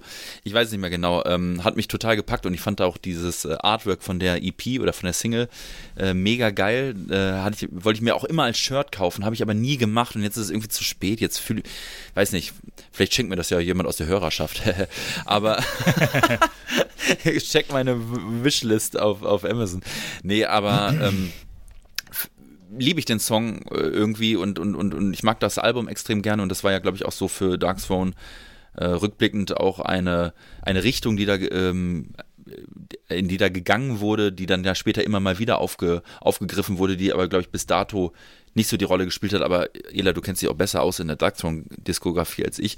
Ähm, nette Anekdote, als der Freddy seinen 30. Geburtstag gefeiert hat, hat er das ähm, in Form eines Konzerts gemacht, wo äh, wir mit Eraser gespielt haben, wo ähm, boah, jetzt habe ich die, äh, die Jungs aus ähm, Slowenien gerade den Namen vergessen. Ähm, Freddy? Vigilance. Ja, äh, genau, Vigilance äh, und ich weiß gar nicht, ähm, Spiker haben dann gespielt. Und äh, da gab es dann, dazu gab es dann ein Plakat und das hat der äh, Paul Jakubowski, der ja auch äh, auf Instagram aktiv ist als Snake Kubowski, der ja, ich glaube, jeden Tag ein, ein Cartoon-Strip oder ein, ein, ein, eine ja, ein, ein, eine Zeichnung raushaut, äh, hat dann diesen Flyer ge gezeichnet und da stand dann irgendwie Too Old, Too Cold auch noch drauf und der hängt auch hier um die Ecke. Aber das stimmt nicht so ganz, das, das stimmt nicht so ganz. Er hat nur die Lederjacke gezeichnet, ich habe den Rest dazu gezeichnet. Ah, okay. Du, du ich ich, ich habe zum Beispiel auch den Schriftzug gezeichnet und auch ähm, dieses äh, Celtic Frost ähm, so. äh, Logo-Emblem dazu und dieses Too Old to Cold, weil ich dachte, das, das mit der Hand so Hast du gezeichnet? Also so. Ja, ja, mit der Hand gezeichnet und, dann eingescannt mit äh, Fuß. und, und, und, Photoshop bearbeitet. Ja, ja, Geil. also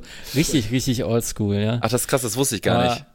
Das, habe ich alles selber gemacht, ja. Ge geiler Flyer, der hängt auch bei mir ähm, im, im, im Flur. Naja, so viel dazu. Ähm, Darkthrone Too Old Benny ist ganz weit entfernt gerade. der, der checkt gerade gar nicht, ja. um was es geht. Das ist jetzt ganz deep, deepes TSS-Lore. Aber Benny, was sagst du zu ähm, dem Track?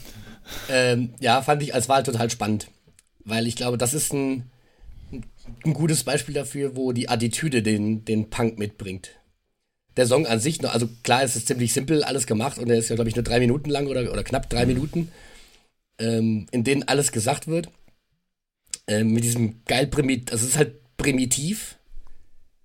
Und dadurch äh, verbreitet er halt auch durch, den, durch diesen Gesang, der so diese, dieser Erzählgesang da irgendwie, ähm, hat er so eine richtige Fuck-off-Attitüde. Und ich glaube, das ist, also ich glaube, das ist gerade bei allem, was Dark von nach 2000 gemacht haben, ist, glaube ich, ihr könnt uns alle mal am Arsch lecken. Also da ist wirklich, die machen sowieso, was sie wollen. Und das ist ja so ein bisschen der Grundgedanke vom Punk. Und ich, den Song fand ich, also ich fand das Video auch spektakulär, wo die da in den Wald rumhampeln die ganze Zeit.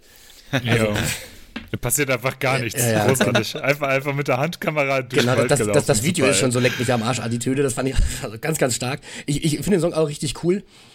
Ähm, und klar, also diese Rasen, äh, diese, diese, diese Rasierapparat-Gitarren und so weiter, klar, das ist halt so ein bisschen, bisschen diese Black Metal-Referenz, das schwingt noch durch, aber wie gesagt, den, den Song finde ich super und ich, äh, ja, es ist ein Stück weit auch Metal-Punk-Song. Es ist schon, ich glaube, da ist halt wirklich diese Celtic Frost Venom das machen wir mal und packen noch diese ganzen Early Brit-Punk-Bands mit rein.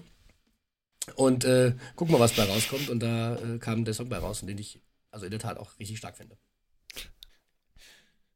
Und ähm, ein großartiger Text, ja. ne? Also ich, ich, zitiere hier meine Lieblingszeilen. Uh, you call your metal black is just plastic, lame and weak. Das ist so ja, ja. cool, ne? Also da hast du, da hast du, da hast du, da hast du eine Band, die diesen Stil mitbegründet hat, ja und ähm, die aber weit, weit überholt sehr, auch einfach sind von anderen Bands, die diesen Stil kopiert haben und tausendmal ver verändert haben und bla bla bla, die daraus auch irgendwann einen Trend gemacht haben vielleicht. Es gab ja auch einfach so eine Trend-Black Metal-Bewegung irgendwie Anfang der 2000er, muss man ja auch einfach dazu sagen, wo ganz viele Black Metal-Bands kamen, die dann halt relativ groß wurden. Und dann kommt halt Darkthrone um die Ecke 2006 und sagen, machen nach Sardonic Wrath, was echt kein gutes Album gewesen ist, ähm, nochmal The Cult is Alive irgendwie und machen da halt irgendwie was ganz anderes und überhaupt kein, relativ wenig Geschrammel auf dem Album und sagen dir halt auch noch, dein Black Metal ist aber scheiße, unser, unser ist ja. richtig. Das ist, finde ich, finde ich, ist schon eine geile Einstellung und Alter auch geil. Und genau zu der Zeit fing das ja auch an mit diesem, diesem legendären Fenris-Video äh, von, von, von der äh, Orca-DVD mhm. und sowas. Das war ja, das war ja genau die Zeit, ne? Und da fing halt auch, da fing halt diese, diese, diese, diese vier Punk oder Heavy Metal beeinflussten Album von, von Darkthrone, die dann kamen, ne, mit The Cult is Alive, FOAD, was ja wirklich äh, viele Punk-Einflüsse hatte, ne, Dark Thrones und Black Flags, was ja auch schon geile Anlehnung ist an den Punkrock und Circle the Wagons, was nochmal mehr äh, Heavy Metal Einflüsse hatte, aber das waren so diese, diese vier Alben, die diese Atmosphäre sehr gut aufgefangen da haben. Da ist übrigens noch was mit ja. Hessen zu finden. Das ist, glaube ich, auf der Circle the Wagon äh, Hanging Out in Haiger. Hanging Out in ja, Haiger. Ist, also ne? Haiger ist von hier weiß ich nicht, 15 Kilometer weg, wo ich wohne. Ja. Ich wohne fast in Haiger. Ja, ja, das ist, äh, das ist immer witzig, wenn ich da vorbeifahre. Ich habe ich hab auch mal gelesen, warum, also woher diese Geschichte das kommt. Mit den, mit den Jungs von ähm, Old. Ich glaube, der. Genau, mit Old hingen die ab, genau, genau. Und ja, finde ich, finde ich, ist halt auch geil einfach. Es ist, ist doch eigentlich eine geile Fall. Geschichte. Da hast du eine legendäre Band, die halt irgendwie mit Old abhängt, in, in Haiger. die machen dann auch noch ein geiles Und Haiger ist auch voll dazu. das Nest einfach. Geil. Ja, und auch, ähm, äh, das war eben auch diese Zeit, äh, du hast es ja äh, nochmal so beschrieben, Ela, und dann natürlich eben, dann hast du auf Albencover oder auch in Songs Bezüge zu Bands wie Old oder Nocturnal, ähm, was halt auch irgendwie mindblowing war mhm. für mich damals, ehrlicherweise, ne? Benny, was ist ja, dann. Ja. Oh, sorry. Aber ich, äh, eigentlich war ja schon alles gesagt. Äh, ich glaube, es hat mich keins der Dark Zone-Alben äh, mehr irgendwie beeinflusst als The, The Cult is Alive. Und ich finde jeden Song da drauf, ähm, gut, zumindest die mit den englischsprachigen Titeln, äh, die ich dann jetzt hier so, so rezitieren kann, ne? aber äh, Graveyard Sluts und Atomic Coming einfach nur Überstücke und ähm, ich glaube, ich, glaub, ich habe zu der Zeit äh, nichts öfter gehört als das, ja. Ja. Das war unsere Zeit, ja. Ja. Jetzt gehen alle. Ach, ja. Ach, klasse, klasse. Un unser Abi-Song. Nee, äh, Benny, was hast du denn äh, äh, noch in deinem Repertoire? Genau, als nächstes äh, Hello's Eve Plunging to Megadeth. Äh, das war dann ein weiterer Song, weil Strophe und Chorus für mich einfach klingt wie Poison Idea durch einen Thrash Metal Filter geschossen. Mm. Nachher mit diesem Metal-Teil noch. Aber ähm, ja, das ist einfach das ist einfach, wenn eine Metalband Punk spielt. So klingt dieser Song. Und deswegen fand ich diese Wahl halt gut. Und ich, wie gesagt, ich, ich also in letzter Zeit auch viel Poison dir gehört und dann ist mir das erstmal wieder bewusst geworden, wie sehr das danach klingt. Und deswegen war dieser Song dann, äh, hat dann ratzfatz die Liste gemacht. Deswegen habe ich den dann als zweiten dazu gepackt. Ist ja auch der einzige Song auf dem Album, der so klingt. Ja. Ne? Das ist ja immer, ich finde, ich finde das Tales of Terror Album finde ich halt auch so geil, weil, weil Plunge into Megadeth schon der größte Hit auf dem Album ist, aber auch nur, weil der so anders klingt als der Rest des Albums. Das ist halt irgendwie so geil. Ähm, ich erinnere mich immer sehr, sehr gerne bei dem Song an äh, Warhammer Live-Shows, Rest in Peace Folge, äh, weil die den eine Zeit lang auch äh, live gespielt haben und hat immer sehr, sehr äh, diese plastische Bilder im Kopf, wie, wie Warhammer den Song covern live immer. Und ähm, finde find, find den Song auch einfach, einfach Hammer und es ist ein super geiler Song, ist, äh, ist ein richtiger Hit, fängt hitmäßig an, geht hitmäßig weiter, hat irgendwann diesen geilen, äh, relativ langsamen oder diesen, diesen Mid-Tempo, äh, äh, Zwischenpart, der dann aber wieder in das rasante Speed Metal Gedöns reingeht, das ist schon, schon echt ein Hit einfach von vorne bis hinten. Richtig geiles Album. Auf jeden Fall. Ja. Und es halt, ich habe mir eine, eine, eine US-Metal-Playlist bei Spotify einfach für mich selber gemacht. das ist halt witzig, wenn du halt, äh, keine Ahnung, Slowfake hast und dann danach das. Und das ist beides US-Metal, aber halt ja. an völlig anderen Enden angekommen. Und wie gesagt, aber ja. das ist halt der Metal-Punk, das US-Metal. Quasi. Dazu schon ist schon quasi alles gesagt. Hellos Eve war eine Band, zu der habe ich echt sehr spät gefunden. Wahrscheinlich auch eher durch den Freundes- und Bekanntenkreis. Und ich hatte es auch so in Erinnerung, dass äh, die Tales of Terror, die wurde schon sehr abgefeiert, aber ich äh, bin mir auch nicht so sicher, ob ähm, ja, die, die anderen Songs alle doch so gut angekommen sind, weil ich, ich kann mich immer nur an diesen einen erinnern. Aber spricht der, der wurde und, und, spricht der für den Song? Ja, ja, aber viele Patches und viele T-Shirts und viele Backpatches zu einer gewissen Zeit gesehen, ja. Warst du auch in den Megadeth-Planschen, Max? Ja, zumindest, äh, zumindest äh, äh, auditiv äh, oder, oder, naja, egal, scheiß drauf. Äh, ich, ich konnte jetzt überhaupt nicht, war überhaupt nicht schlagfertig. Ähm, Geil. Nee, aber ein geiler, geiler, geile Wahl einfach. Ähm, auch da war das nicht äh, das erste, was mir bei mir jetzt aufgepoppt wäre bei dem, bei der, bei dem Top 3 Thema. Und umso spannender fand ich eben diese Wahl geiler Song, hat äh, sehr abwechslungsreich vor allen Dingen auch irgendwie und ähm, geile, geile Atmosphäre und ähm, habe ich dann auch, glaube ich, so erst beim zweiten Mal gecheckt, woher da so deine Intention kam. Ist halt, ist halt assi, ja. ist geil. Ja. Das ist schon was Richtiges. Dann äh, bin ich an der Reihe. Ich habe mal eine, natürlich eine japanische Band genommen, weil äh, muss ja noch skurriler sein, möglichst skurril bitte. Und habe ähm, eine, eine von diesen Bands genommen, die aus dieser MPDS-Bewegung irgendwie rauskam. Ähm, und zwar God Admires the Evil Soul oder kurz Gates aus Japan. Äh, habe dann einen Song gewählt, Screaming Sinner von 2017 vom einzigen bisherigen Album äh, Back from the Grave. Genau, ist eine japanische Band. Der Sänger ist total lange schon aktiv gewesen, hat in verschiedenen Bands davor auch schon gesungen und unter anderem bei Church of Misery und Coffins und ist auch so ein bisschen so eine so eine ja äh, Tokyo All-Star Band mit, mit, Leuten, die schon mal bei Metal Lucifer gespielt haben, bei Sabbath, bei Sacrifice, bei Magnesium, ähm, bei Terror Squad und so, bla bla bla. Ähm, ich kenne die Band schon sehr, sehr lange und es war am Anfang ganz, ganz schwierig, von denen irgendwie Releases zu kriegen, weil die alle über so ganz skurrile Mikrolabel rausgekommen sind. Ich habe so ein paar Splits von denen und habe mich dann irgendwann 2017 total gefreut, als das Album rauskam. Und einen Großteil der Songs kannte ich aber schon. Das war aber nicht schlimm. Und ähm, genau, was mag ich an Gates? Ich finde Gates ähm, geil aufgrund dieser sehr, sehr krassen Vocals also die auch sehr in der Mischung, in, so im, im Gesamtsound ziemlich im Vordergrund sind. Auch so sehr eigen, ich könnte gar nicht sagen, an wen die mich erinnern. Die erinnern mich an alle gleichzeitig irgendwie an alle Vokalisten.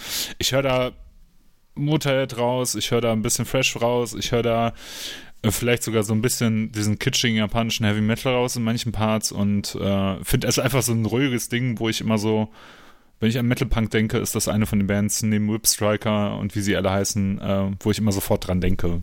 Auch vielleicht wegen dem Skurrilitätsfaktor, ja. Ich hatte irgendwie so eine kurze Assoziation, äh, irgendwie so ein bisschen mit Bewitched. Freddy, kannst du das nachempfinden? Ähm ich kann das äh, teilweise nachvollziehen. Ich habe auch ähm, noch eine andere Assoziation gesucht, aber dazu komme ich gleich, ja. Ja, äh, fand ich, auf, also ich hatte, also ich weiß nicht, ob das jetzt was Gutes oder Schlechtes ist. Ich habe das jetzt aber nicht als japanische Band äh, assoziiert. Ähm, ich habe das einfach, also das habe ich gar nicht jetzt irgendwie rausgehört irgendwie und ich fand den ähm, Track auch geil. Also der hat Bock gemacht. Also ich habe den auch beim Fahrradfahren gehört. Also hat hat äh, gut funktioniert und ähm, ja, ich glaube trifft das Thema auch voll und ganz. Ähm, ja. Soundmäßig bin ich. Nee, sprich ruhig. Äh, sorry. sorry. Ja, ich, ich, ich mach da mal weiter. Ähm, manchmal ist das so über Webcam auch nicht so einfach zu, zu sehen, wer jetzt gerade spricht, wer nicht. Ähm, ja, soundmäßig feiere ich das. Äh, kannte ich vorher nicht. Äh, vor allem natürlich wegen den sehr, sehr, sehr tiefen, dröhnenden, zerrigen Bass, äh, der richtig knurrt. Äh, bin ich sowieso immer Fan von. Und ich habe die ganze Zeit irgendwie einen Vergleich äh, gesucht, habe dann nochmal geguckt, äh, war, war dem nicht so, dass es sehr vergleichbar ist, aber so der Vibe ähm, erinnert mich bisschen an äh, Inferno äh, mit Ö am Ende aus äh, Norwegen. Die Atta äh, von, von, von, von der Warners geht das schon in die Richtung, vom Sound jetzt vielleicht nicht ganz bin auf jeden Fall Fan von, von, von, von, so einer Art von Sound, müsste mich da mal reinhören. Gab es jetzt nicht irgendwie bei irgendwelchen Streaming-Diensten, also die Platte muss man sich wahrscheinlich Natürlich nicht. irgendwo, irgendwo besorgen, ne? Ja. Ja, ich, ja. ich fand es ich fand's sehr spannend. Ich hatte noch nie irgendwas davon gehört, von dieser Band. Ähm, aber klar, beim ersten Hören ist sofort erkennbar, warum es in, dieses, in diese Schiene halt passt. Es ist halt auch wieder dieser, dieser Lo-Fi-Approach und dieses ja, dieses fast schon äh, Modehead auf im Demo-Style, aber nicht negativ gemeint. Irgendwie. Und dann halt auch wieder diese, ihr könnt, äh, diese, das, finde ich halt bei diesen, bei ganz vielen von diesen Bands, ich mag halt voll diese, diese Fuck you-Attitüde. Und das fand ich dabei äh, sehr spannend. Also ich war extrem überrascht. Ich hätte da, also bei, bei dem Namen erstmal Gates, dann ich gedacht, okay, gut. Wieder buchstabiert übrigens, wieder großartig auch. Mit Abkürzungen und so. Ähm, aber sehr, sehr geil. Und wie gesagt, also da fand ich aber, aber würde ich auch wieder sagen, es ist auch wie gesagt, das ist eher die punkige Attitüde, als dass es musikalisch eigentlich irgendwas mit Punkrock zu tun hat, so im eigentlichen Sinne. Aber irgendwie auch schon. Also das mhm. ist ja wie bei diesen, bei diesen Norwegen Rumpelbands ja auch irgendwie so. Oder auch bei Darkthrone oder sowas. Es ist, es ist ja Punk oder manchmal auch ohne musikalisch so sehr punky zu sein. Weil, ja, weil, weil auch Punk ja, einfach ja, so breit aufgestellt auch ist. Also was, was ist schon, ich meine, da müsste man ja erstmal ja, ja. nochmal im Grunde genommen vorher runterbrechen, was heißt eigentlich Punk. Aber äh, auf jeden Fall ein ziemlich cooler Song. Fand ich sehr überrascht, fand ich sehr cool. Was hast du uns denn noch mitgebracht, Ja, ich habe jetzt äh, Anti-Nowhere League mitgebracht mit dem Song Pig Iron. Ich denke, Anti-Nowhere League kennt man ja vor allen Dingen wegen So What. Äh, Pig Iron habe ich auf, auf dem Rockhard-Sampler in der Tat zum ersten Mal gehört. Ich weiß nicht, der ist, glaube ich, von 97, 96 oder 98 oder so irgendwie aus dem äh, aus diesem Dreh. Und im Grunde genommen haben wir ja hier eine, eine Punkband, die einen Metal-Song spielt mit ihren Punk-Fähigkeiten. Äh, ich finde den Text großartig. Äh, ich finde diesen, diesen Schweinegesang total cool, der irgendwie kriegt wie so der, wie, äh, wie die Kneipenschläger-Variante von Motorhead so ungefähr. Diese ganze Band irgendwie, diese ganze Ausstrahlung von der Band.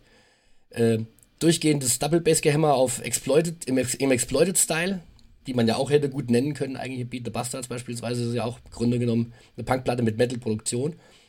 Ähm, aber hier war es jetzt auch, wie gesagt, anders als jetzt bei, bei Hello's Eve beispielsweise, wo eine Metalband punkig spielt, haben wir jetzt hier quasi eine Punkband, die sehr metalmäßig spielt. Und deswegen habe ich gedacht, das passt eigentlich auch super in diese, in diese äh, Schiene. Und der Song ist halt auch einfach großartig. Ist auch in kurzer Zeit alles gesagt, schön straight nach vorne mit Assi Vocals. Ja. Äh, Gibt es Anti-Wood Nowhere League heutzutage noch? Ich habe die Band nie so richtig verfolgt, ja. muss ich ganz ehrlich sagen. Ja, bestimmt spielen die auf diesem diesem Punk äh, hier, wie heißt es, Holidays in the Sun, dieses Punk-Festival, wo einfach immer alle Bands, die es irgendwann mal Kann gab, sein, spielen. das ist ja auch so eine Band, die hatte ja auch so zwei, zwei Phasen nach der Reunion, vor der Reunion, ne? Irgendwie so in den 70ern und dann später nochmal nach der Reunion. Aber ich habe mich nie so richtig mit Anti-Noelic äh, befasst. Aber man muss sagen, ähm, ist ja eine britische Band und man hört so richtig das Britische raus. Also so ein bisschen das Kneipen, das, was du als Kneipenschlägerei beschrieben hast, das passt sehr gut. Ich habe direkt irgendwie so einen Pub in, im Kopf und äh, wenn ich mir die Vocals anhöre und so. Ja, finde ich, finde ich auch sehr nachvollziehbar, den Pick. So, jetzt hast du, hast du sozusagen beide Seiten abgedeckt mit Hollows Eve und Anti-Nowhere League. So. Wer, wer macht den nach? So.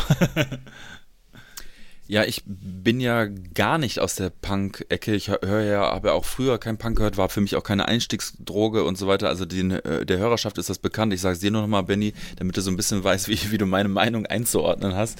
Also Punk äh, war für mich immer so The Offspring und nicht, nicht mehr und nicht weniger. ähm, aber äh, tue mich auch mal mit Punkbands und auch mit Hardcore und so.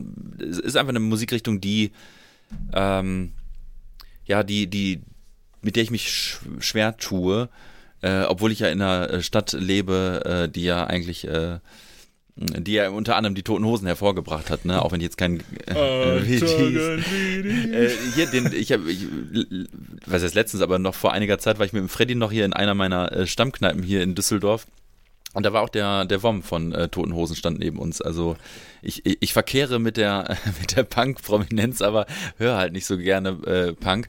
Aber fand den Song dennoch erschreckend unterhaltsam und gut. Also, also erschreckend, für, für mich erschreckend äh, ähm, gut und, und hat äh, Spaß gemacht, den zu hören. Und äh, doch, äh, gute Wahl und also passt einfach aufs Thema.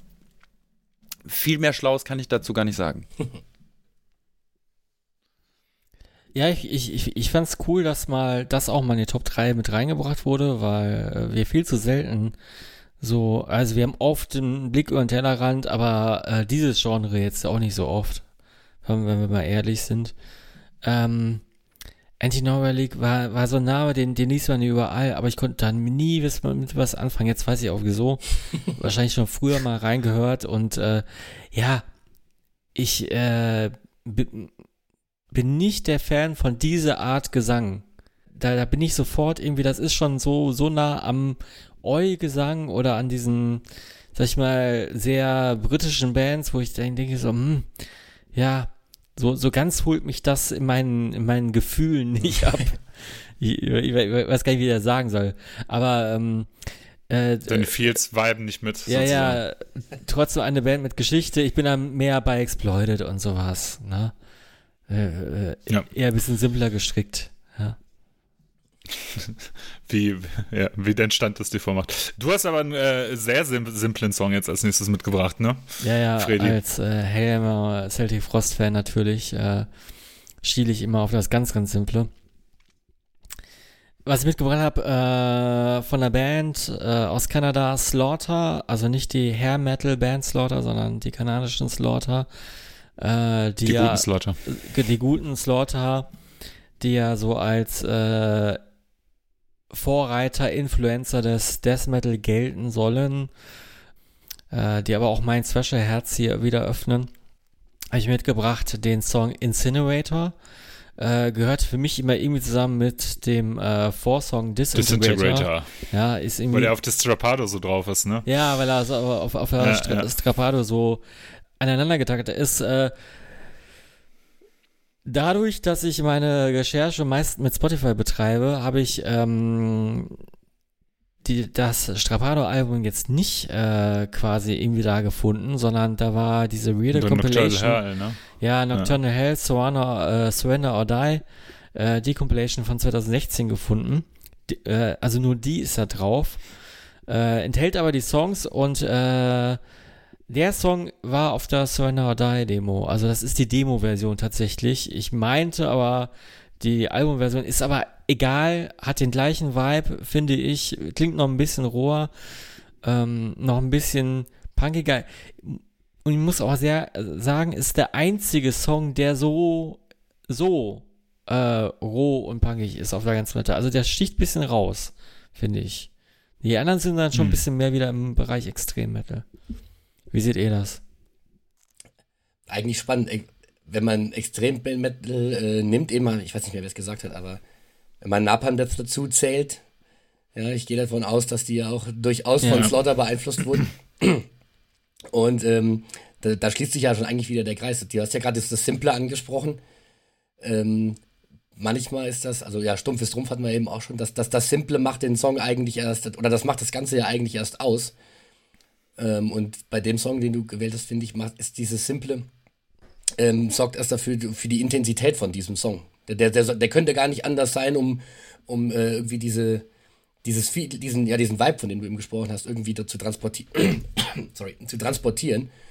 Und ähm, ich glaube, die, die saugen da ganz viel aus dieser Punkrock-Energie raus, um das Ganze dann einfach noch zu extremer zu gestalten. Und das, das ist äh, eigentlich geil, wie, wie dieser, auch, auch später hier so, ähm, äh, Repulsion und diese ganzen Trümmerbands, die ja alle im Grunde genommen auch das dann genommen haben, halt nur noch, noch zwei, dreimal äh, ver, äh, beschleunigt haben. Aber ich finde, das, das, das trifft eigentlich auch ganz geil, dass so diese, die Essenzen von diesen, von Punk und von Extremmetal irgendwie da kombiniert werden.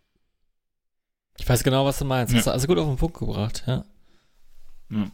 Ich finde halt generell, ich finde äh, Slaughter ich, ist auch so eine geile Band. Ich glaube, die hatten auch relativ viel Punkrock-Einflüsse und das hört man halt auch in der Musik. Ich meine, sowas mal gelesen zu haben. Und ich finde halt bei, bei Slaughter, es, es gibt halt keine Band, die wie Slaughter klingt. Das finde ich so krass. Es gibt ganz viele Bands, die versuchen das irgendwie, aber wenn ich so die Strapado höre oder sowas, das ist halt schon so ein sehr, sehr einzigartiges Album, weil es halt eigentlich auch Ne, also so wie zum Beispiel Hellhammer dafür, äh, äh, Hellhammer vielleicht belächelt wurden für das, was die gemacht haben. Aber es ist halt so primitiv, aber so brachial produziert, das Strapado, dass es halt irgendwie äh, ganz, ganz magische Anziehungskraft hat mit diesem supergeilen Cover-Artwork, das nicht so richtig zu erkennen ist, was da drauf ist und so. Das ist schon, das ist schon alles sehr, sehr geil. Und ich finde halt auch Incinerator beziehungsweise Disintegrator Incinerator, ähm, finde ich ist, äh, ist so echt einer meiner vielleicht sogar Top 20 Songs, die ich jemals gehört habe in meinem Leben. Geil. Ich finde das so geil. unglaublich geil. Ich liebe das einfach. Ich finde das großartig. Ja. Weil es halt so einzigartig, stumpf, geil, Caveman-mäßig ist. Mit den zwei Sängern auch und das ist alles geil. Ja. Okay, ich glaube, ich habe äh, ähm, im Vorfeld zu dieser Folge ähm, in, in dem Fall halt äh, durch deine Wahl, Freddy, ich glaube, das erste Mal bewusst Slaughter gehört. ich, äh, ich bin mal ganz ehrlich. Und ähm, fand es aber gut, war po positiv äh, angetan. Aber na natürlich in dem Fall jetzt auch nochmal, war es ja noch eine Demo-Version, wenn ich es richtig verstanden habe, auf ja, einer, ja, von einer ja, Compilation.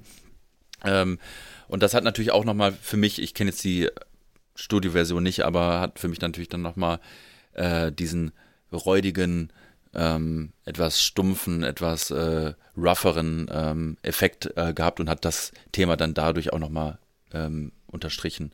Und ähm, konnte ich mir sehr gut anhören. Fand ich gut. Ich, ich finde, das ist nochmal ein Genre innerhalb eines Genres. Ähm, und dazu passt total gut äh, ähm, Protector auch irgendwie. Äh, Sarkophago. Also so, ja, ja. so, mhm. so diese kuriosen Nischen, Nischenbands, die irgendwie den, den Weg geebnet haben für den ähm, Thrashing Death. Ja, hm. das stimmt schon. Ja. Das ist auch noch so eine Vorstufe vor Morbid Saint und so ein Kram ja, und genau. äh, was danach alles so kam irgendwie, ne? Ja, eine sehr schöne Top 3. Ähm, eine äh, sehr schöne Sitzung. Wir sind so ziemlich am Ende angekommen. Äh, vielen Dank, Benny, dass du äh, dir die Zeit genommen hast, dich mit uns auszutauschen. Und ich hoffe, du hattest ja, Spaß. Sehr, sehr, sehr, sehr schön. Hat ja echt, echt Bock gemacht. War cool. Das ist gut. Wir haben viel zu wenig über deine Katze gesprochen. Meine Frau meinte noch, wir müssen mehr über deine Katze Nächste sprechen. Mal Könnt ihr ähm, das nächste Mal lange über, über die vier Katzen reden. genau. Hast du irgendwelche Empfehlungen oder irg irgendwas, was du uns mit auf den Weg geben möchtest? Oder, oder vielleicht haben wir über irgendwas zu wenig gesprochen. Wir sprechen ja sonst auch über alles mögliche Filme irgendwie. Bezüglich Katzen. Keine Ahnung für. Äh, ich könnte, wie gesagt. Katzen kann ich nur jedem empfehlen. Holt euch eine aus dem Tierheim aber bitte. Ähm, boah, sonst Empfehlungen. Jetzt haben wir so viel über alles Mögliche geredet. Ich glaube, wenn man sich erstmal durch die Top 3 oder die, die Top 6 durchwurstelt und dieses Metal-Punk-Genre rausnimmt, da hat man schon viel zu tun. Aber ich empfehle ja generell den Leuten immer ganz gerne, sich grundsätzlich viel mehr mit Punkrock auseinanderzusetzen.